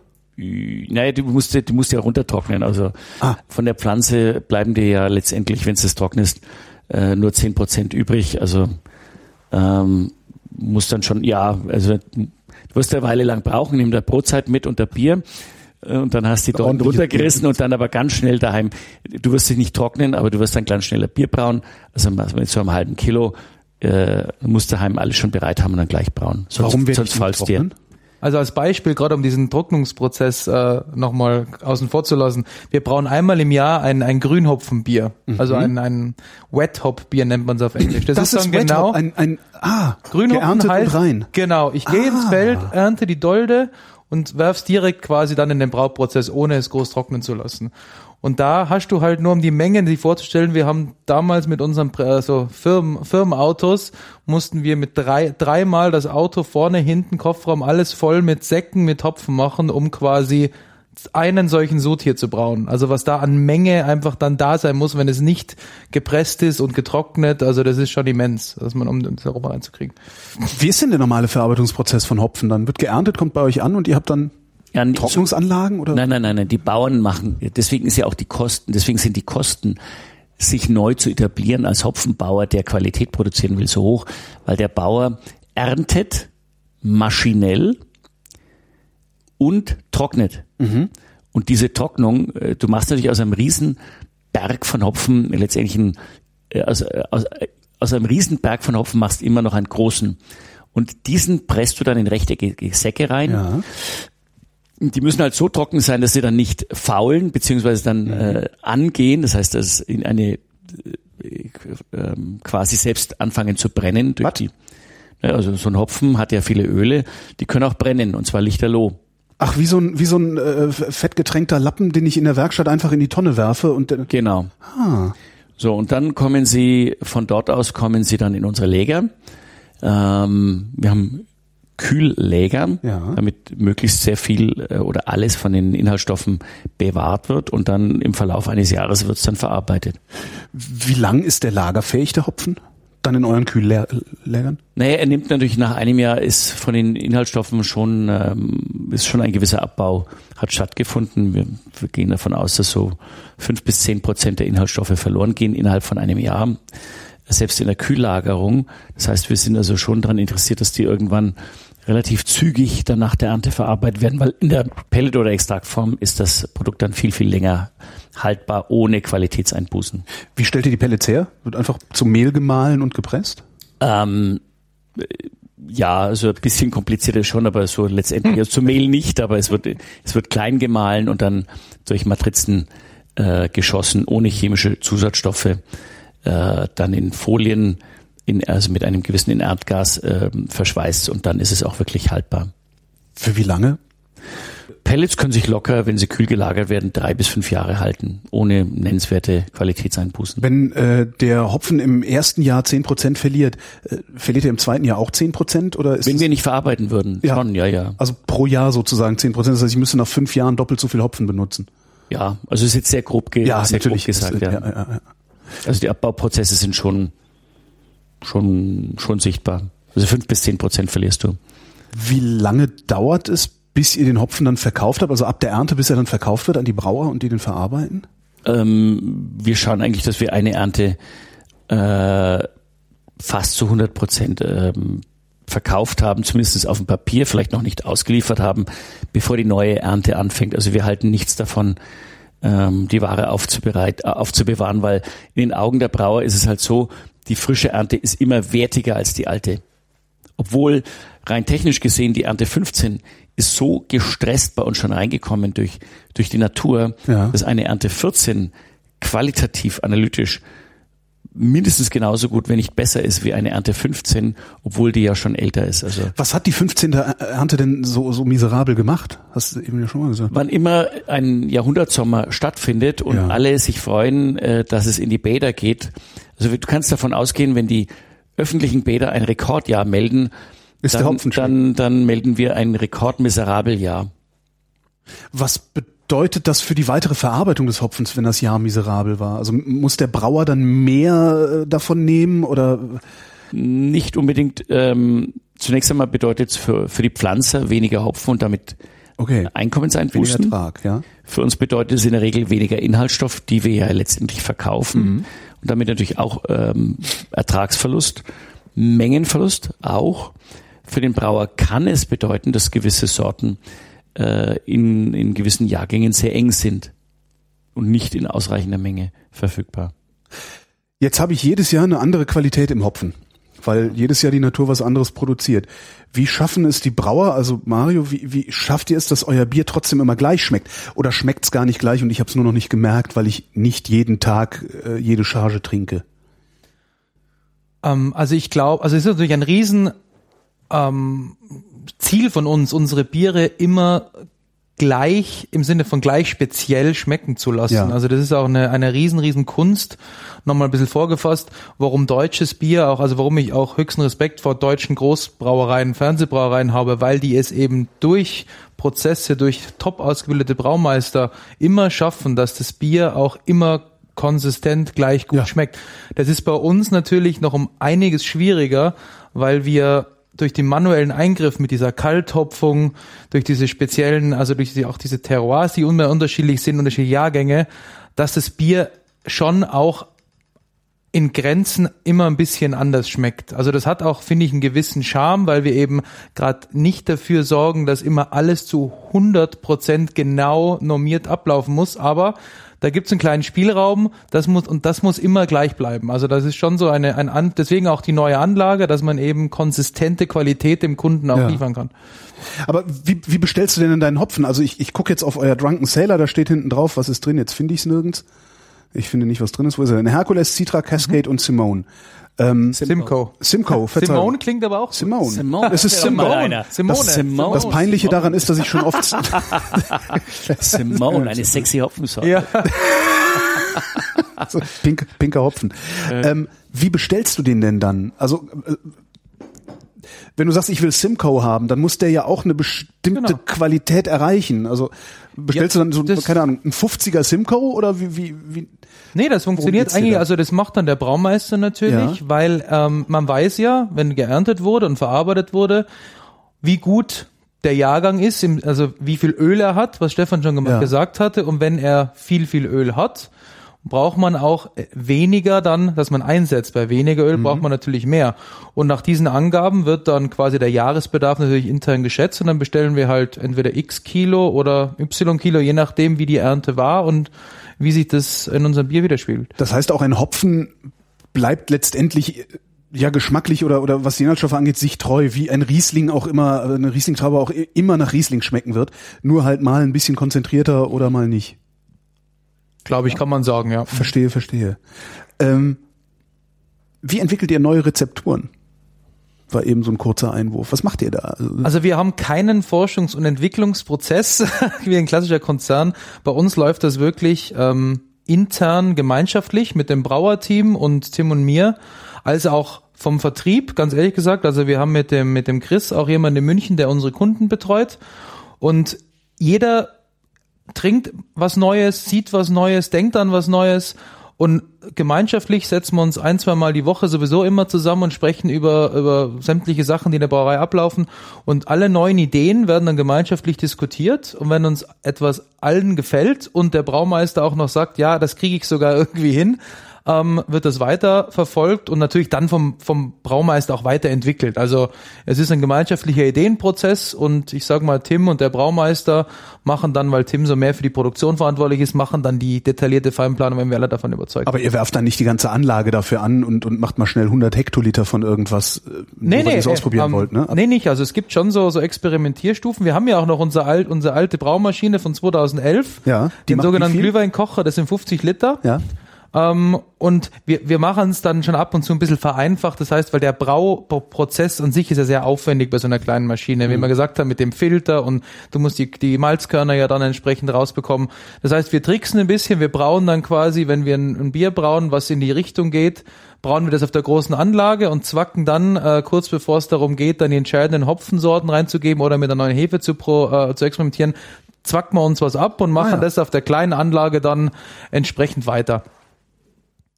Ähm, Stefan, du, du sagtest eben, äh, es gibt Bitterhopfen, Aromahopfen und Flavorhopfen.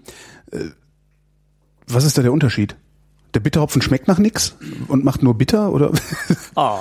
ja, eben drum. Nein, also äh, allgemein verständlich. Ähm, Bitterhopfen machen genau das, was, was das Wort sagt. Sie mhm. geben die Grund, sie geben dem Bier die Grundbittere in verschiedenen Qualitäten, äh, etwas weicher, etwas härter. So kann man das, glaube ich, einem äh, jemanden beschreiben, der noch nie von Hopfen ähm, im Bier was gehört hat. Aromahopfen werden, also diese, diese Bitterhopfen werden gleich am Anfang des Kochens gegeben. Und äh, vielleicht auch nochmal, warum, ähm, du hast vorhin ein bisschen angestriffen, warum muss man überhaupt Hopfen kochen?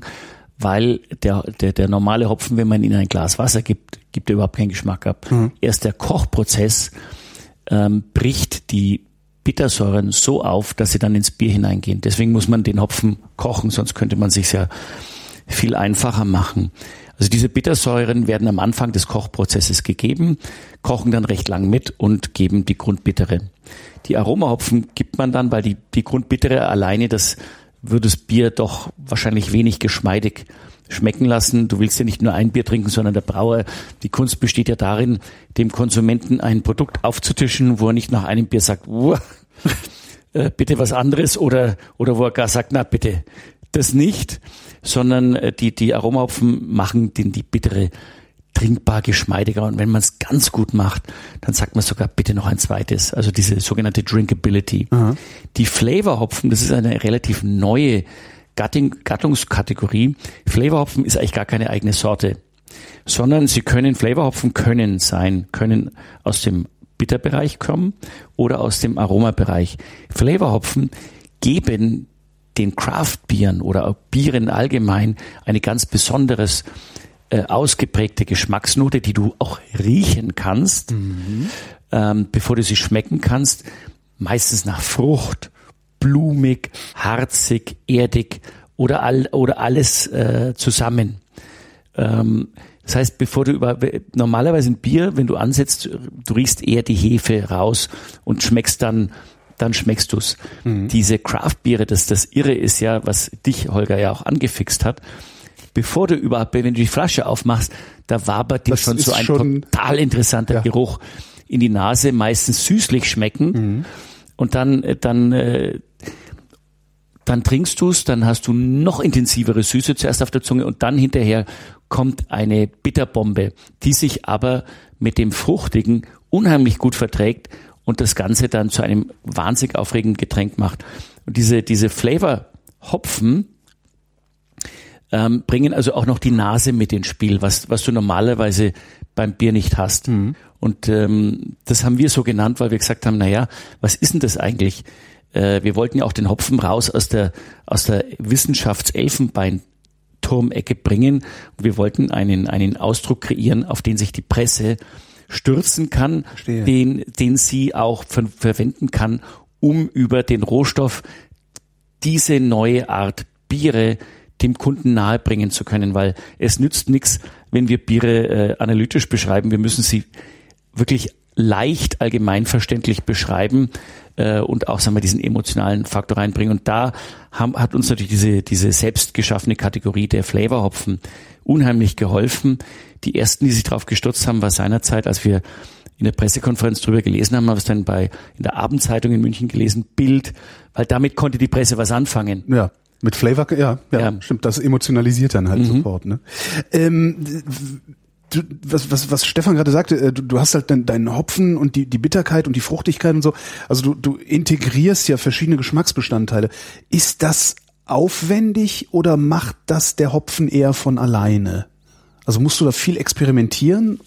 Um das gewünschte Aroma, Geschmacksprofil, Flavorprofil zu bekommen, oder wie, wie meinst du? Ja, dass es nicht zu bitter wird oder, oder zu fruchtig wird oder sowas. Also na, also da gibt's, es gibt halt gewisse, gewisse Grenzen, in denen man weiß, wenn man sich darin bewegt, dann kommt was Trinkbares, sage ich jetzt mal, ja, mal raus. So aber trinkbar heißt ja noch lange nicht, äh, äh, dass du ein zweites Glas davon bestellen wirst. Klar, aber es ist gerade, wenn du, wenn du anfängst, sowas zu machen oder damit, damit experimentierst mit neuen, mit neuen Hopfensorten oder auch neuen, neuen Mischungen, ähm, du willst ja nicht ständig frustriert werden, sondern es ist ja immer schon ganz schön, wenn es wenigstens schon mal trinkbar ist, dass man weiß, in welche Richtung man Ja, man, man entwickelt läuft, halt ne? dann in gewisser Weise auch äh, Gefühl dafür. Man sammelt Erfahrung. Also wenn ich weiß, dass der Hopfen, der ist verwandt mit diesem Hopfen eigentlich, mhm. also sie stehen ja alle in gewisser, sind so in irgendeiner Beziehung, die haben ähm, ein gewisses Aromaprofil, das schon ein anderer Brauer mal versucht hat zu, zu brauen, dann entwickelt man einfach so ein Gespür dafür, der könnte, dieser Hopfen könnte in der Menge mit diesem anderen Hopfen gut harmonieren und man wird enttäuscht und äh, man wird auch nicht enttäuscht. Also das ja. ist wirklich, es ist ein Experimentierprozess, aber einer, der mit Erfahrung natürlich, vor allem vom Braumeister, immer mehr erfolgsgerichteter wird. Vom Wein kenne ich spontan vergorene. Könnte man das mit Bier auch machen? Gibt's auch, ja. Es gibt spontan vergorene Biere? Es gibt spontan vergorene Biere. Es gibt äh, ein Begriff, vor allem belgische, es kommt aus dem Belgischen eigentlich, der Begriff der, der Lambic-Biere. Ach so, die sind spontane. Genau, ah, okay. also das sind, ist halt auch wieder ein, ein sehr erfahrungsintensiver Prozess, weil ja. das könnte, könnten wir hier auch machen, nur ich Wer denke weiß, nicht, dass... Häfen darum fliegen genau, ich ne? denke ja. nicht, dass das äh, äh, so gleich was werden würde.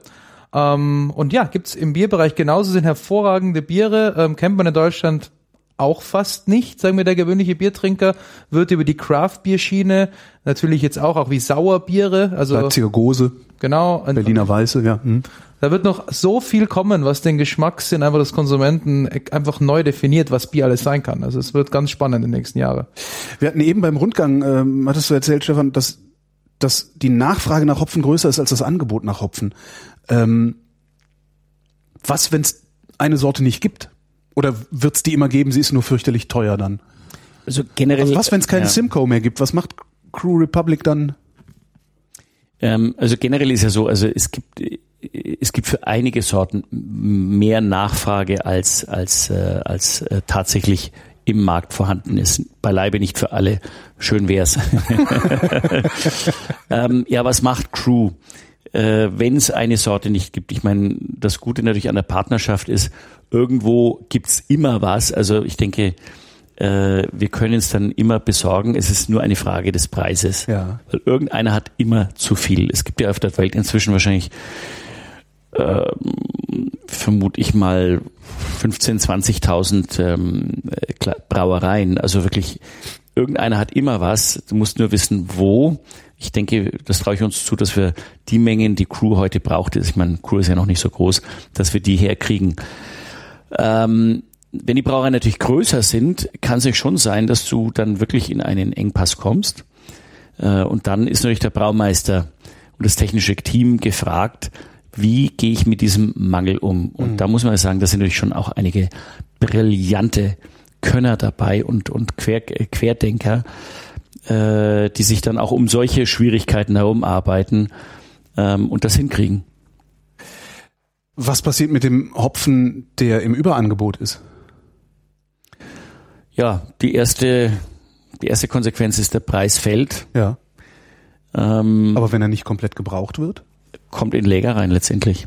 Unverkauft. Und wird dann irgendwann weggeschmissen? Nein, nein, nein, nein. Also weggeschmissen wird nichts. Also entweder er bleibt beim Pflanzer, weil der Pflanzer sagt, ähm, zu dem Preis gebe ich nicht her. Hm. Äh, oder er gibt einen Teil an, an, an Firmen ab wie wir, die ihn dann eben einlagern für eine gewisse Weile. Man muss nicht günstig genug sein, weil das Lagern und das Vorfinanzieren kostet natürlich auch eine ganze Menge und ist natürlich das Risiko, äh, die nächste Ernte kommt bestimmt und damit der Entwertungsprozess oder er bleibt tatsächlich liegen und wird dann in einer äh, Situation verkauft zu irgendeinem Preis X, wenn es wenn es mal zu wenig gibt. Aber das kann dann schon auch länger dauern. Das heißt, so ein Jahr wie 2015 ist im Zweifelsfall dazu geeignet, den Markt die Lagerbestände von 13, 14. So äh, ist es, genau so. so. Ah ja. Genau so. Mario, du hast am Anfang etwas gesagt, diese, so zwei Stichwörter genannt. Craft Bier als Bewegung. Ja. Als eine neue, also wirklich als, als eine schon fast, ja, muss man aufpassen, also eine passionierte Bewegung, die, ähm, die überall es hat quasi in eine Art Häuserkampf oder Kampf um Kehlen neue Trinker bekehrt. Äh, es, es hat auch was, finde ja. ich jedenfalls so aus, aus Eigenbeobachtung, so was quasi religiöses. Ja, ich bin äh, sehr vorsichtig. Ja, ja, ja, ja, ich will auch gar nicht, ja. aber so als Bewegung, es ist halt, mittlerweile, es ist ja mittlerweile, ist, ist die Versorgungslage ja ein bisschen besser geworden. Mhm. Aber so vor drei Jahren, da gab es in Berlin zwei Läden. Ja.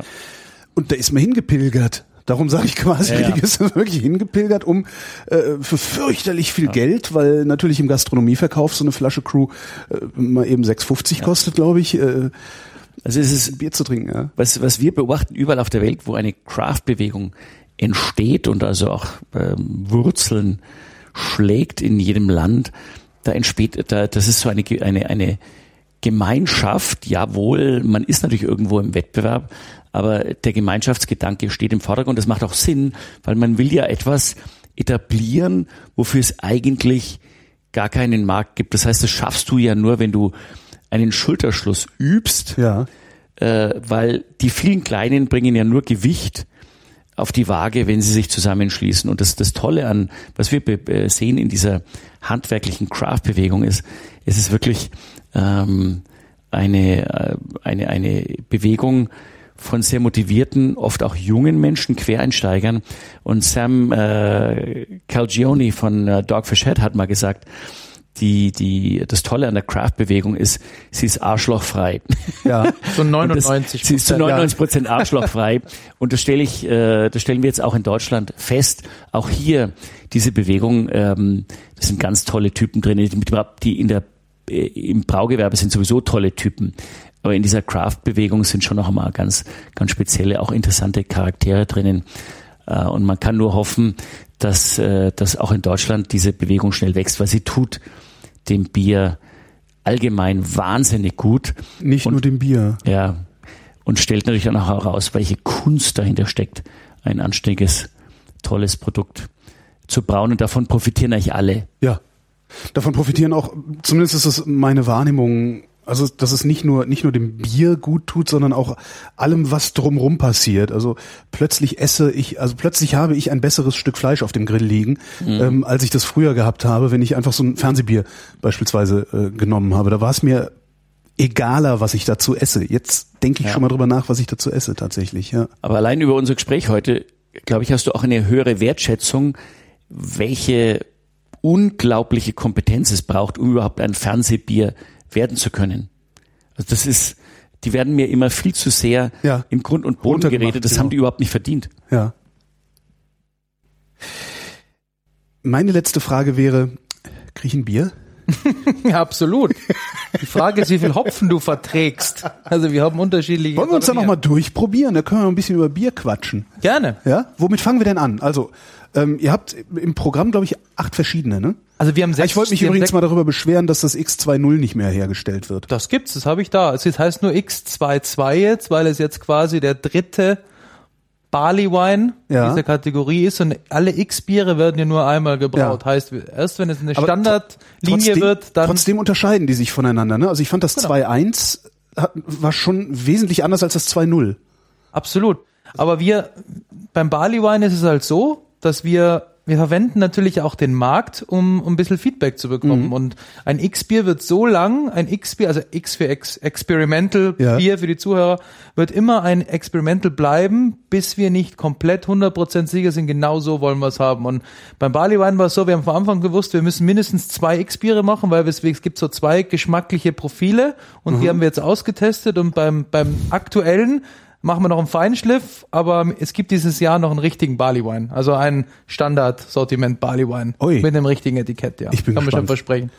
Also wir fangen jetzt an mit dem Munich Easy. Ja. Das ist quasi ähm, das Bier, mit dem wir rausgegangen sind zu Anfang, also nicht ganz am Anfang, da war das Pale, da haben wir mhm. ja drüber gesprochen. Das Munich Easy ist ein ist die Einstiegs nochmal das gefährliche Droge zu verwenden. Ja. Das ist ein sehr leicht trinkbares Bier mit 4,7 Prozent Alkohol.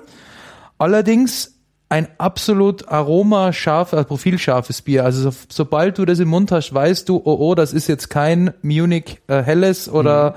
ein Bier, das ich ansonsten kenne. Und verbindet halt aber die das Angenehme, was ein Helles hat, leichte Trinkbarkeit, irgendwie passt gut zum Sommer, easy going.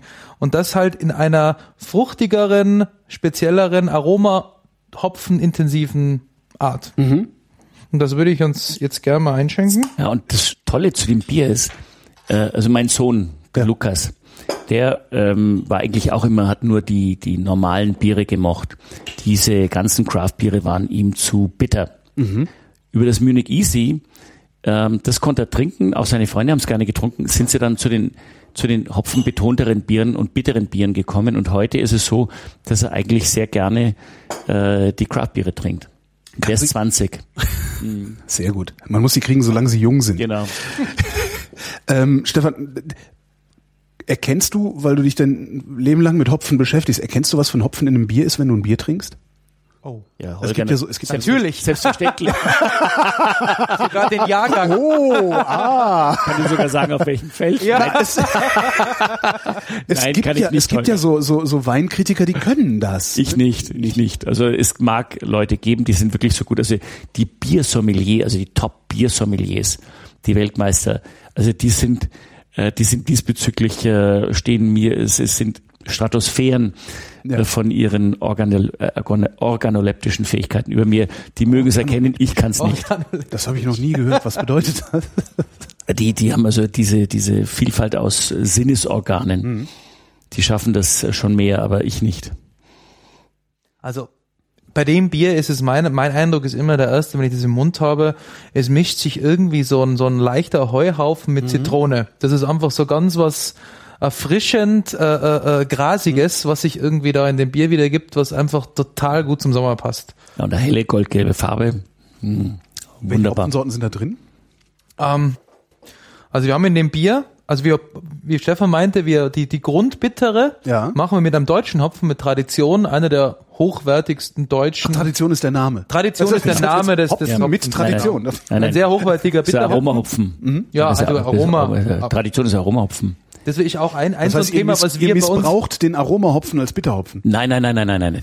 Sie machen, sie, Crew, eigentlich gibt hier unheimlich viel Geld für eine ganz besonders edle Bittere aus, also eine weiche Bittere. Das ist aber auch ein so ein Thema, wo wir wieder sagen, diese Klassifizierung bitter Aroma Hopfen haben wir auch von Anfang an schon wieder zum Beispiel ein bisschen in Frage gestellt, wo wir gesagt haben, Mhm. kann man nicht auch mit einem billigen Bitterhopfen, vielleicht sogar ein perfektes Flavor, jetzt mit dem Flavor dann wieder, ja. kann man auch. Und das ist auch was, wo man einfach immer wieder ausbrechen muss und immer wieder einfach neue Sachen probieren muss, ja. Im Übrigen nervt deine Frage rein.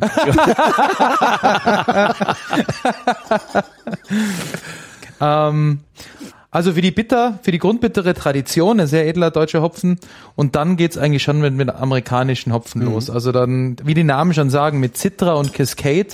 Der Citra, also sehr zitrusbetonter Hopfen eigentlich. Cascade ist so der, ja, das ist das Maß aller Dinge der amerikanischen Craft Beer Industrie. Also die sind quasi mit dem Cascade Hopfen, der auch sehr, eine sehr, sehr Zitrus, fruchtlastige äh, Aromaprofil hat, eigentlich alle groß geworden. Also Tropenfrüchte, also Tropen, äh, Cascade ist so ein bisschen die, die Fruchtbombe. Maracuja, Ja, Grapefruit, so in, in dem Bereich. Und dann haben wir noch mit Amarillo, dass sich das Ganze nochmal noch mal extremere Fruchtnoten, noch ein bisschen mehr süßfrüchtigere Geschichten und Komet. Komet ist dann noch auch eine zitruslastige Aroma-Hopfensorte. Mir fällt gerade auf, wir reden die ganze Zeit über Hopfen. Ähm, Kommt es auch aufs Malz an? Oder ist es egal? Weil es ja eh nur Zucker liefert. Na, es ist man alles, wie gesagt, alle vier Sorten. Wir haben beim Wasser waren wir ja. vorhin schon, beim Hopfen, beim Mal und jetzt beim Malz. Ähm, ist genauso wichtig wie eigentlich auch alles alles andere. Ich finde, das ist es ist das Gesamte, was ein Bier ausmacht und was ein Bier nicht ausmachen kann, weil Malz ist ja nach Wasser der zweitgrößte Bestandteil im im Bier. Also wenn man das mal Was macht Malz von Weiermann. Wir machen hier Werbung für, für Familie Weiber, Ja. aber für Familie Weiermann. ähm, was macht das Malz im Bier? Also welchen welchen Also man muss es eigentlich mal Geschmacksbereich? Äh, ich, ich vergleiche es immer so, also der, der Malz gibt dem Ganzen eigentlich so dieses, das Bett, der bereitet eigentlich quasi das, also alles, was wir mit dem Hopfen, mit dem Wasser, mit der Hefe machen, betten wir in diesen Malzkörper, also Körper bringen, also Malz Ja. kommt eigentlich nichts anderes wie Körper ins Bier. Und es muss ein gewisses Aromenspiel, also ein, ein, ein ähm, Geschmacksaustausch, Geschmack, Geschmacksprofil geben zwischen dem Hopfen und dem Malz. Also die beiden interagieren sehr, sehr, sehr, sehr stark. Also je, je dünklere Malze ich habe, desto umso anders muss ich auf meine Hopfensorten aufpassen, dass halt dieses dunkle, röstige, was vom Malz kommt, kann durch den Hopfen aufgefangen wird. Und prinzipiell ist Malz ja mal gelernt nur für, also ist hauptsächlich für, für Zucker, für den Alkohol zuständig, heißt, je mehr Malz, desto mehr Alkohol habe ich dann auch im Bier. Also das ist eine ziemlich. Das heißt, ein IPA, ein IPA ist äh, einfach nur mit mehr Malz gebraut. Also ein Bockbier ist mit mehr Malz gebraut wie ein helles. Also Aber dann musst du auch, dann musst du auch hinterher wahrscheinlich wieder mehr Hopfen dazu schmeißen, um die Genau. Süße zu kontern. Genau, also das mit- ist halt mit dieses Spiel, Ja. dass ich äh, immer versuchen muss. Langsam komme ich dahinter. Das beste Bier ist ja immer eigentlich ein Bier, also wenn man jetzt von einem normal, normalen Geschmack, Geschmack ausgeht, ist, muss das beste Bier mein Bier sein, wo du, wo es das nicht wirklich die größte Ecken und Kanten hat, was, wo quasi alles wie gesagt, eingebettet ist, wo Ja. man sich schwierig tut, auch einzelne Sachen dezidiert rauszuschmecken, wie bei einem Koch, bei einem Gericht. Und das ist halt echt das, äh, die Königsdisziplin, dieses runde Bild zu schaffen in einem Bier. Das macht es natürlich umso komplizierter, äh, Hopfen-Malz-Kombinationen sich auszudenken. Ähm, führst du Buch darüber oder kannst du vielleicht Pi mal Daumen sagen, wie viel Kombinationen du ausprobieren musst, bis du was gefunden hast, von dem du sagst, okay, das ist ordentlich integriert?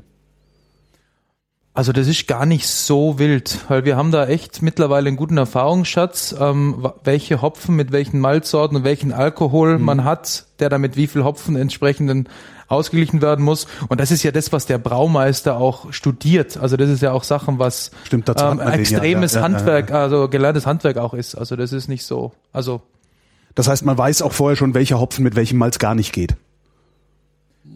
Obwohl, Das gibt's in glaube der ich gar nicht. Craft Beer Industrie wieder nicht. Also Ja, im stimmt. gewöhnlichen Ja, ja. wahrscheinlich schon, aber äh, es ist wieder was, was zu hinterfragen, was zu hinterfragen gilt auf jeden Fall, ja. Also ich denke, Hopfen geht immer mit Malz. Ich, ich, also ich würde mich wundern, wenn es einen Hopfen gibt, der mit irgendeinem Malz nicht geht. Hopfen und Malz sind Ehepartner. Gott der Hals. Ich denke eigentlich nur, wenn man so eine ganz späte Hopfengabe jetzt machen würde, die extrem fruchtig ist und man kombiniert es mit einem röstigen Malz, dass es dann in der Extremvariante wahrscheinlich ein Problem gibt. Aber im Prinzip hat Stefan absolut recht. Also es kommt dann eher auf die Menge an und auf Ja. die Menge der Bitterkeit und ähm, wie das mit Malz harmoniert. Ja. Das heißt, also mein, mein Lieblingsalltagsbier ist tatsächlich äh, euer Drunken Sailor. Weil ich auch, weil ich auch sehr gerne IPA trinke. Also ich mag diese, ja, ich weiß gar nicht, wie ich das beschreiben soll, was ich daran mag. Also es ist einfach, ja, die, das, die Kraft, die da, die das, das hat. Das ist halt, aus, aus Fruchtigkeit und Ja. Bitterkeit gepaart mit dem Körper. und jetzt steht hier dieses Detox, dessen Namen ich übrigens extrem lustig finde. Ähm, das ist auch ein IPA, das schmeckt auch wie ein IPA, hat aber nur ungefähr so, halb so viel Alkohol wie äh, der Drunken Sailor. Ähm, heißt das, du hast das einfach mit wenig Malz gemacht? Also in der Theorie ja. Ja. Nur das ist halt extrem schwierig, so ein Bier zu machen, weil das Bett, was man gesagt haben, vom Malz Ja. viel kleiner ist. Du hast also, der Körper muss ja in gewisser Balance zu der, zu der Fruchtigkeit und Ja. zu der Herbheit stehen. Und wenn du je weniger Alkohol du hast, desto schwieriger wird es, ein rundes, gut ausgewogenes Bier zu brauen. Weil du sehr schnell den Hopfen überdosieren würdest? Ja, weil jede Ecke und Kante, die das Bier hat, sofort nach außen tritt, weil die Ja. nicht irgendwo in einem, in einem 10% Alkoholbier, also in einem Doppelbock, Mhm. kann ich viele Sachen verstecken oder viele Sachen falsch machen, die schmecke ich nicht raus, weil der Alkohol einfach alles mehr oder weniger übertünkt. Aber je leichter die Biere sind, desto schwieriger Ja. werden die auch rund zu brauen. Genau. Zum Beispiel äh, in der öffentlichen Wahrnehmung, gerade in Deutschland, wird ja gerne das Budweiser ähm, gering geschätzt. Ja. Ja? Positiv. Dabei Also das ist, amerikanische Genau, das ne? amerikanische Budweiser ist natürlich äh, 10 Bittereinheiten, extrem leicht. Und es ist wahrscheinlich eines der schwierigsten Biere überhaupt zu brauen, auch in dieser Qualität zu brauen, also fehlerlos, perfekt vom Geschmack eigentlich, äh, wird völlig unterschätzt. Ich habe es noch nie getrunken, muss ich Ja, es ist also eigentlich ein sehr bekömmliches Bier, es ist halt viel leichter als ein deutsches Bier. Ähm, es ist wahnsinnig schwer, so ein Bier zu brauen. Nebenbei ist es auch irrsinnig schwierig, ähm, so dass das helle Bier, das Münchner Hell, ein perfektes Münchner Hell zu brauen, ist fast unmöglich, weil dermaßen viel Know-how dahinter steckt. Weil die Biere eben deutlich leichter sind, also auch vom, vom Geschmack Hopfen. Da muss alles stimmen. Also ein Münchner, gutes Münchner Hell zu brauen ist große Kunst. Jetzt Drunken Sailor, India Pale Ale. Genau, Ähm, das ist jetzt unser bestverkauftes das ähm, Flaggschiff. Das Flaggschiffbier ist auch mittlerweile, sind wir sehr, sehr stolz drauf, auch sehr oft prämiert worden. Schau dir mal die, die Farbe an, wie unterschiedlich die ist. zum- Bern, Bernsteinige. Ja, genau. Ja, Also dieses Bier wurde letztes Jahr im Oktober beim European Beer Star, das ist ähm, einer der, der zwei ganz großen Wettbewerbe, die es auf der Welt für Bier gibt, ähm, wurde das als mit einer Bronzemedaille versehen, was heißt also drittbestes IPA in der Kategorie und ist das erste IPA aus Deutschland, was jemals in so einem Wettbewerb eine Medaille errungen hat. Also da sind wir sehr, sehr, sehr, sehr stolz drauf auf dieses, auf dieses Bier. Worin unterscheiden sich die beiden jetzt? Das Easy und das Drunken Sailor. Also was hast du anders gemacht? Also eigentlich durch fast alles. also die Hefe ist die gleiche, fangen wir mal so an. Ja. Das ist eine obergärige Ale-Hefe, die beide Biere ähm, quasi den, also vergärt. Ansonsten ist der Drunken Sailor von der Malzkomposition ganz ein anderer. Also der hat ein bisschen mehr oder ein bisschen eigentlich viel mehr Crystal Malt Anteile, also gewisse Karamellmalze, die so die mehr karamellige Körper, also mehr Süße, mhm. mehr mehr mehr Kraft, wie man eigentlich sagt, in das Bier mit reinbringen, gepaart mit dem höheren Alkoholgehalt. Das Bier hat mit 6,4 Prozent auch viel mehr Alkohol, ist auch quasi ein Starkbier, muss man mhm. also ganz klar sagen. Aber durch diesen Hopfen finde ich immer, das ist so interessant, das werden wir dann auch beim 8% Escalation Bier noch sehen, man, wenn man es nicht weiß, würde man nicht vermuten, dass diese Biere so extrem viel Alkohol haben. Oder zumindest im Vergleich zu einem Bockbier, da fällt ja. dir das sofort auf, aufgrund dieser Süße, dieser Alkohol ja, so eine, so Alkoholnoten. So Öligkeit, die ein Bockbier genau. auch gerne hat. Ne? Mhm. Das vermisse ich hier halt völlig. Ja. Das, das äh, Sag nochmal was zu den Bittereinheiten, weil das ist für das normale Publikum schon der Wahnsinn, mit welchen Bittereinheiten diese Biere eigentlich rumlaufen. Für das normale Publikum ist es schon der Wahnsinn, dass es Bittereinheiten gibt. Äh, ihr, könnt, genau. ihr könnt mich wie das normale Publikum ansprechen, weil ich das mit den Bittereinheiten auch noch nicht so richtig verstanden habe habe. Also bei dem Bier, bei dem Drunken Sailor sprechen wir jetzt von 60 IBU. Das sind International Bitterness Units. Das ist ein Verfahren, um halt die Bitterkeit im Bier auch zu messen. Misst das, misst das die Bitterkeit im Bier oder im Hopfen? Weil Im, Bier. Ja die, im Bier. Im Bier. Im Bier. Und äh, als Vergleich ein, ein deutsches Pilz, das schon wirklich sehr, sehr stark gehopft ist. Man nimmt mal als Beispiel ein Jever. Ja. Das liegt immer so im Bereich zwischen 30 und 40 Bittereinheiten. Also wir sind da schon bedeutend höher und gehen da bis zum Teil über 80 Bittereinheit in unseren Bieren. Das, ja. Wenn ich aber jetzt ein Bier habe, das drei, viermal so bitter ist wie ein Jefer, mhm. da erwarte ich ja erstmal so Ohrenschmalz. Ja, da Entschuldigung. du eigentlich, dass Dr. dass es nicht trinkbar, eine, eine genau, verpasst und dass es nicht trinkbar da. ist äh, äh, oder zumindest nicht nicht bekömmlich genug oder wie auch immer. Das wiederum konterst du dann mit äh, Malz? Das konnte man mit einerseits mit Alkohol, ja. mit, mit Malz an sich, mit verschiedenen, verschiedenen mhm. Sorten, um das entsprechend einzubetten und auch mit dem Hopfen wieder, den, den du im Kaltbereich dazu gibst, weil der wieder eine Fruchtigkeit gibt, der auch in gewisser Weise als Süße mit interpretiert wird. Also das ist alles extremst komplex, was man auch so ein Biersommelier halt auch bis zur, äh, ja, bis zum Abdanken immer wieder üben muss und äh, ja, in, in das wäre übrigens ein schöner Name für so ein hochbitteres Bier Klitschko. ja gut, wir haben ja eins, das nennt sich Round, Roundhouse Kick. Roundhouse Kick. Genau, Roundhouse Kick haben wir ja so ähnlich, ja. Mhm. Ja, vielleicht können wir mal mit den Klitschko-Brüdern sprechen, irgendein Bier mit dem besonderen mit einer explosiven Note. Das ihn umhaut, aber die haben ja schon mit einer anderen deutschen Großbrauerei einen Werbevertrag. Ah, deswegen, ja. du musst da, du musst da ein bisschen schwer. Das ist halt vom Aroma-Eindruck jetzt auch, während das sehr frisch Zitrus, würde mhm. ich sagen, Zitrusfruchtlastig war, geht das jetzt mehr in das wirklich Maracuja, also ja. süße Früchte, reife Früchte, die äh, vor allen Dingen reife, ja, genau. Ja, genau. Mhm. Ja, nochmal zu den Bittereinheiten. Also dieses, dieses Budweiser. Ja. Das also eher leichteste auf den amerikanischen Geschmack, gilt ja als Lagerbier äh, abgeschrieben. Wie viel Prozent Alkohol hat das? Äh, oh, ich glaube 4,8 Prozent meine ich hätte es. Okay. Ja. Ähm, weiß ich nicht genau, aber ich denke um den um den Dreh herum. Das hat dann 10 bis 12 Beta-Einheiten. Das ist eher für den leichten Geschmack in Amerika ähm, entwickelt worden. Wobei ich da dann jetzt erwarten würde, dass es limonadig schmeckt. Nein, nein, nein, gar nicht. Gar nicht. Ist halt okay. leichter. Ist halt ja. leichter. Ein Hell wird haben so um die 20, 22 Beta-Einheiten, nur damit man überhaupt einmal einschätzen kann, äh, wo, wo Crew ist, aber du schmeckst eigentlich, du schmeckst diese Bittereinheiten, du nimmst mhm. die nicht als, als ein äh, drei oder viermal so bitter wie hell war. Die ja. wird's ja wirklich flach hauen. Wo liegt ein Kölsch? Ja, bei. Ich glaube 20, also je nachdem zwischen 18 und 24 genau, Bittereinheiten. Knapp, unter, knapp über 20. Okay. Nur, dass ich es einordnen kann, weil da bin ich groß geworden und habe den Geschmack ständig im Hinterkopf. da, da, lacht der Kannst Bayer. du eigentlich noch, Holger? Wir Was? hätten noch einen. Ja, noch das, eins. schau mich an, natürlich kann ich noch. Ich habe ja Nicht, mal versehentlich, also von eurem, von eurem Experimental 2.0 habe ich mir einen Kasten kommen lassen. Danke. Habe ich mir einen Kasten kommen lassen, habe äh, äh, halt in, in den Kühlschrank geräumt. Ich habe einen recht großen Kühlschrank. Und ähm, versehentlich, also ich kam nach der Arbeit nach Hause und habe äh, na, die Farbe ist jetzt mhm. wieder ähnlich. Ne? Jetzt ist wieder ein bisschen. Ist das trüber? Das hängt immer Oder davon das ab. Am Glas ja. jetzt. Nee, nee, das, das, das gibt paar Biere sind Also wir sind trinken jetzt was 745 Eskalation. 745 Escalation. Escalation I'm ja. sorry. I'm sorry. Jedenfalls habe ich vier Flaschen X20 äh, mehr oder weniger geäxt Oh. Und ah. genau und bin Wann ja, weil aus dem das hat halt, genau, das, das hat halt so gut geschmeckt. Ne, kommst du irgendwie nach einem anstrengenden Tag nach Hause, kommst so, oh komm, machst du noch eins, da machst du dir noch eins auf. Ja. Und hab das halt getrunken, wie ich es gewohnt bin, so 03er Flaschen Bier zu trinken. Okay. Und äh, war wirklich ist ziemlich betrunken, weil das ist dann ja doch das Äquivalent von anderthalb Flaschen Weißwein, die man sich da ja. reinkippt. Ne?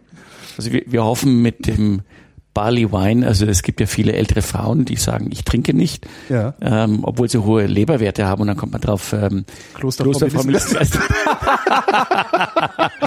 wir hoffen doch, dass, dass wir damit Klosterfrau Melissengeist das ist mein Altschlaftrunk. Schöner, schöner Name auch dann wieder.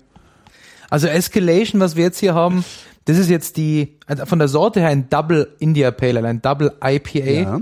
Ähm, man, es gibt auch in natürlich Extremstufen nach oben, es gibt auch ein Triple IPA. Also Was macht eigentlich das Pale Ale zum IPA, zum India Pale Ale? Das ist eigentlich kann man echt sagen, es ist alles so eine kleine Familie. Also das, das, das, das Munich Easy ist, wäre ein Golden Ale im offiziellen mhm. Bierstil. Wäre so der, der Nachwuchs, der gerade geschlüpft ist und dann geht's halt so äh, äh, hoch mit dem fünf-, sechsjährigen wäre dann das Pale Ale, der große Bruder von ihm, der zehn-, zwölfjährige India Pale Ale und dann beim Double IPA ist man dann echt schon beim Erwachsenen angekommen, wo man, wo es halt einfach zur Sache geht. Das sind alles also kleine, kleine Brüder vom anderen mehr oder weniger, nach aber oben und nach unten. Ab wann, ja. ab wann spricht man halt von einem India Pale Ale oder einem Double Pale Ale? Einfach nur um Alkoholgehalt? Ja, großteils, ja. Okay. Also Alkohol bedingt ja dann auch quasi die Bitterheiten mit, aber das mhm. ist wie in Deutschland, wenn man so vom Doppelbock, Bockbier, das sind so ähnliche, also analoge Kategorien eigentlich, ja. Also der, der richtige, die richtige Fachbezeichnung wäre eigentlich Imperial. Das ist dieser Imperial IPA. Also ein mhm. Imperial ist das also nur für die äh, besonders stark eingebraut, dann mhm. früher für den Königshof gebraut. Ursprünglich äh, in, in Russland äh, fing mhm. das an für, für die, also für die Kaiserin gebraut. Und das ist also ganz, ganz besonders wertig mm, und natürlich dann auch stark. Genau, also da spüre ich jetzt, glaube ich, schon den, den ist, zukünftigen Effekt, der gleich eintritt. das ist in, in jedem Fall ist das jetzt äh, wesentlich stärkere Betonung auf dem Bittern. Ja. Das hat ja wie gesagt auch 83 Bittereinheiten, was halt dreimal so bitter ist wie also ein durchschnittsdeutsches Bier. Was du dann mit viel Malz wiederum kontern musst, was man darin auch schmeckt, finde ich. Mhm. Also es, ist, es hat schon eine sehr intensive Süße, die aber auch nicht so wehtut, weil es halt wieder so bitter ist. Genau. Ein ganz interessanter. Ich also auf diese Weise habe ich noch nie Bier getrunken, obwohl ich wirklich enorme Mengen davon zu mir nehme. Was man in dem Zusammenhang auch mal erwähnen muss, wo wir noch gerade darüber gesprochen mhm. haben, wir Craftbrauer stehen halt schon vor enormen Herausforderungen, auch im deutschen Markt, unsere, unsere Biere zu, zu verkaufen. Weil der deutsche Biermarkt ist ja ein, ein sehr alteingesessener Biermarkt. Ja. Und ein Riesenthema ist halt das Thema äh, äh Großhandel. Also du verkaufst als Brauerei dein ja. Thema, dein Bier in den Großhandel, vom Großhandel dann in den kleineren Handel, dann an die Bars und die Bars verkaufen an die Kunden. Und bei Craftbieren ist Frische einfach extremst wichtig. Das heißt, also, eigentlich willst du es direkt verkaufen können. Ne? Mir ist egal, ob ich es direkt verkaufe. Ich muss nur dafür sorgen, dass es bis zum Kunden so gut wie möglich behandelt wird und so schnell wie möglich beim Kunden ankommt. Ja, das, ja. Da ist der deutsche Markt in gewisser Weise falsch aufgestellt, würde mhm. ich mal sagen. Also historisch eigentlich hat er einfach eine, äh, dafür ist er nicht geeignet und da müssen wir auch extrem dran arbeiten. Das ist eigentlich die größte Aufgabe, dass wir die, dem, die Vertriebswege und die Logistikwege von die solchen Bieren einfach äh, ja optimieren. Genau. Da steht ja drauf Mindesthaltbarkeitsdatum ja. ein Jahr. Aber das, diese, nee, noch länger, oder? Wir hatten ne, sich irgendwie, nee, das waren, das ne, waren die, die, die Barley, Barley Wines, die Barley Wines. Das ist wieder ein anderes Thema. Sieben ja. Jahre. Aber die, diese toll, also uns, die, die tollen Biere von Crew, ja. auch von anderen Craft-Biere, äh, von anderen Craft-Brauern, diese tollen Biere. Ganz ehrlich, die musst, die musst du nach drei, vier Monaten nach Abfüllung getrunken haben, weil dann ist dieser frisch, dieses, dieser Aroma-Eindruck, mhm. dieses, die, diesen, dieser tolle, dieses haptische, organ, äh, organoleptische Erlebnis ist weg. Das Crew nach vier Monaten ist nicht dasselbe wie gleich nach der Abfüllung. Das mhm. wissen wir. Und deswegen wollen wir eigentlich, sprechen wir immer darüber, wir wollen eigentlich nicht, dass das Bier älter wird, weil dann kriegt der Kunde nicht das Bier, was hier gebraut wurde, sondern ein ganz anderes Bier. Und das ist nicht das schöne Bier. Aber wie kriegst du das dann? Also erstmal machst du vergleichsweise kleine Mengen. Das für einen Großhändler wahrscheinlich gar nicht so toll, oder? Wenn, wenn irgendwie ein kleiner Produzent kommt. Na, wir haben zurzeit halt, also wir haben zurzeit die schöne Situation, dass wir, wenn das Bier gebraut wird, eigentlich schon wissen, wo es hingeht. Das gibt's ja bei vielen auch gar nicht, sondern dann wird das Bier mal auf Lager einen Monat gestellt, dann kommt ein Großhändler, bei dem liegt's wieder auf Lager.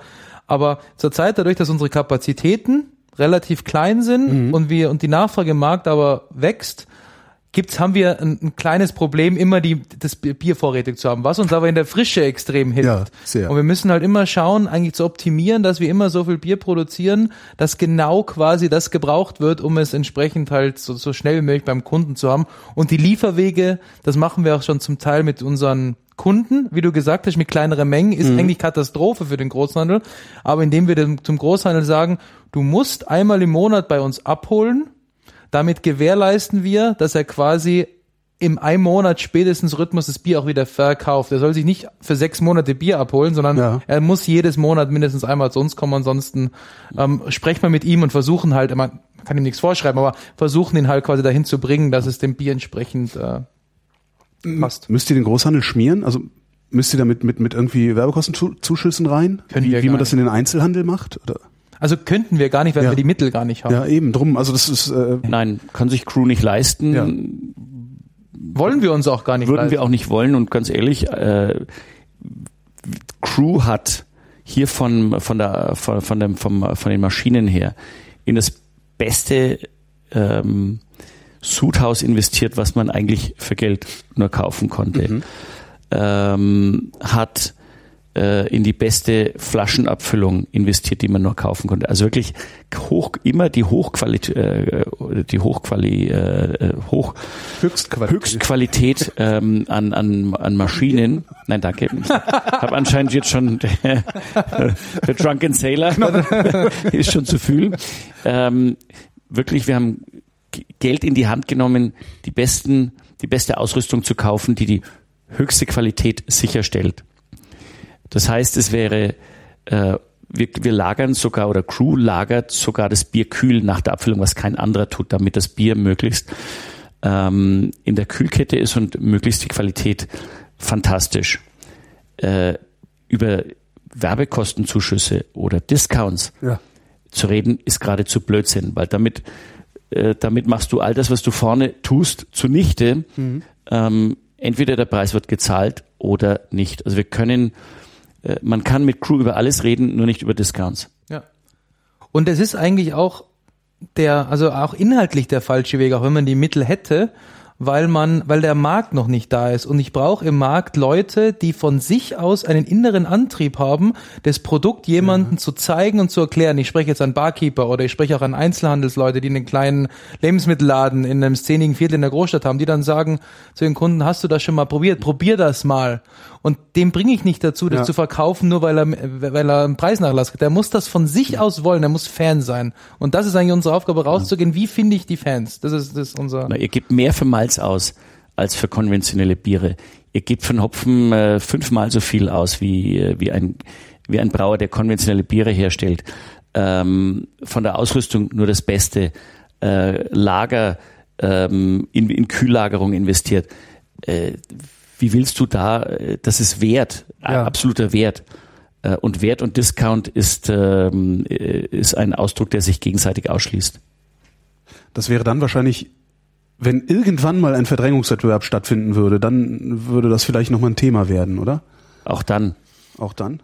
No way. Also dieses Unternehmen und äh, dieses Unternehmen kann nur überleben, wenn es eine Nische findet, in der Qualität gewertschätzt wird, auch über den Preis. Sonst hat dieses Unternehmen überhaupt keine Zukunft. Man muss es aber auch einbetten in ein großes Bild. Äh, es gibt natürlich jetzt auch schon Biere im deutschen Markt, also ohne jetzt irgendwelche Beispiele zu nennen, wo ein, ein Drunken Sailor, sage ich jetzt mal, von der Art des Bieres in einer 075er Flasche gefüllt wird ähm, und zum zehnfachen Preis verkauft mhm. wird, der sich, der in keinster Art und Weise gerechtfertigt ist. Und wenn ich dann von Discount spreche, dann, wenn wir dann vom gesättigten Markt sprechen, würde ich dir recht geben, dass man sagt, okay, dann definiert sich das wieder über einen Preisrückgang. Ja. Aber wir sind jetzt schon bei Craft Beeren in einem, in einem Preissegment von uns eigentlich am unteren unteren Mittelfeld. Das heißt, wir sind sehr, sehr attraktiv bepreist. Wir wollen auch nicht ein Premium oder ein Edelbier mit Gold, also, also für irgendwie die betuchte Gesellschaftsschicht machen, sondern wir wollen einfach, wir proklamieren auch ab und zu mal Bier aus der Flasche zu trinken, was, was eigentlich äh, bei solchen Bieren nicht förderlich ist, man nicht alles so erlebt, aber es soll ein Bier bleiben, das man erleben kann wie ein normales Bier, auch preislich, sensorisch, optisch, alles. Ja, und das funktioniert. Also Crew ist mein Alltagsbier. So, das wollen wir. Ja. das ist unser Ziel. Holger, wir lieben dich. Stefan Barth und Mario Hanel, vielen Dank fürs Gespräch. Danke, Gerne, hat Spaß gemacht.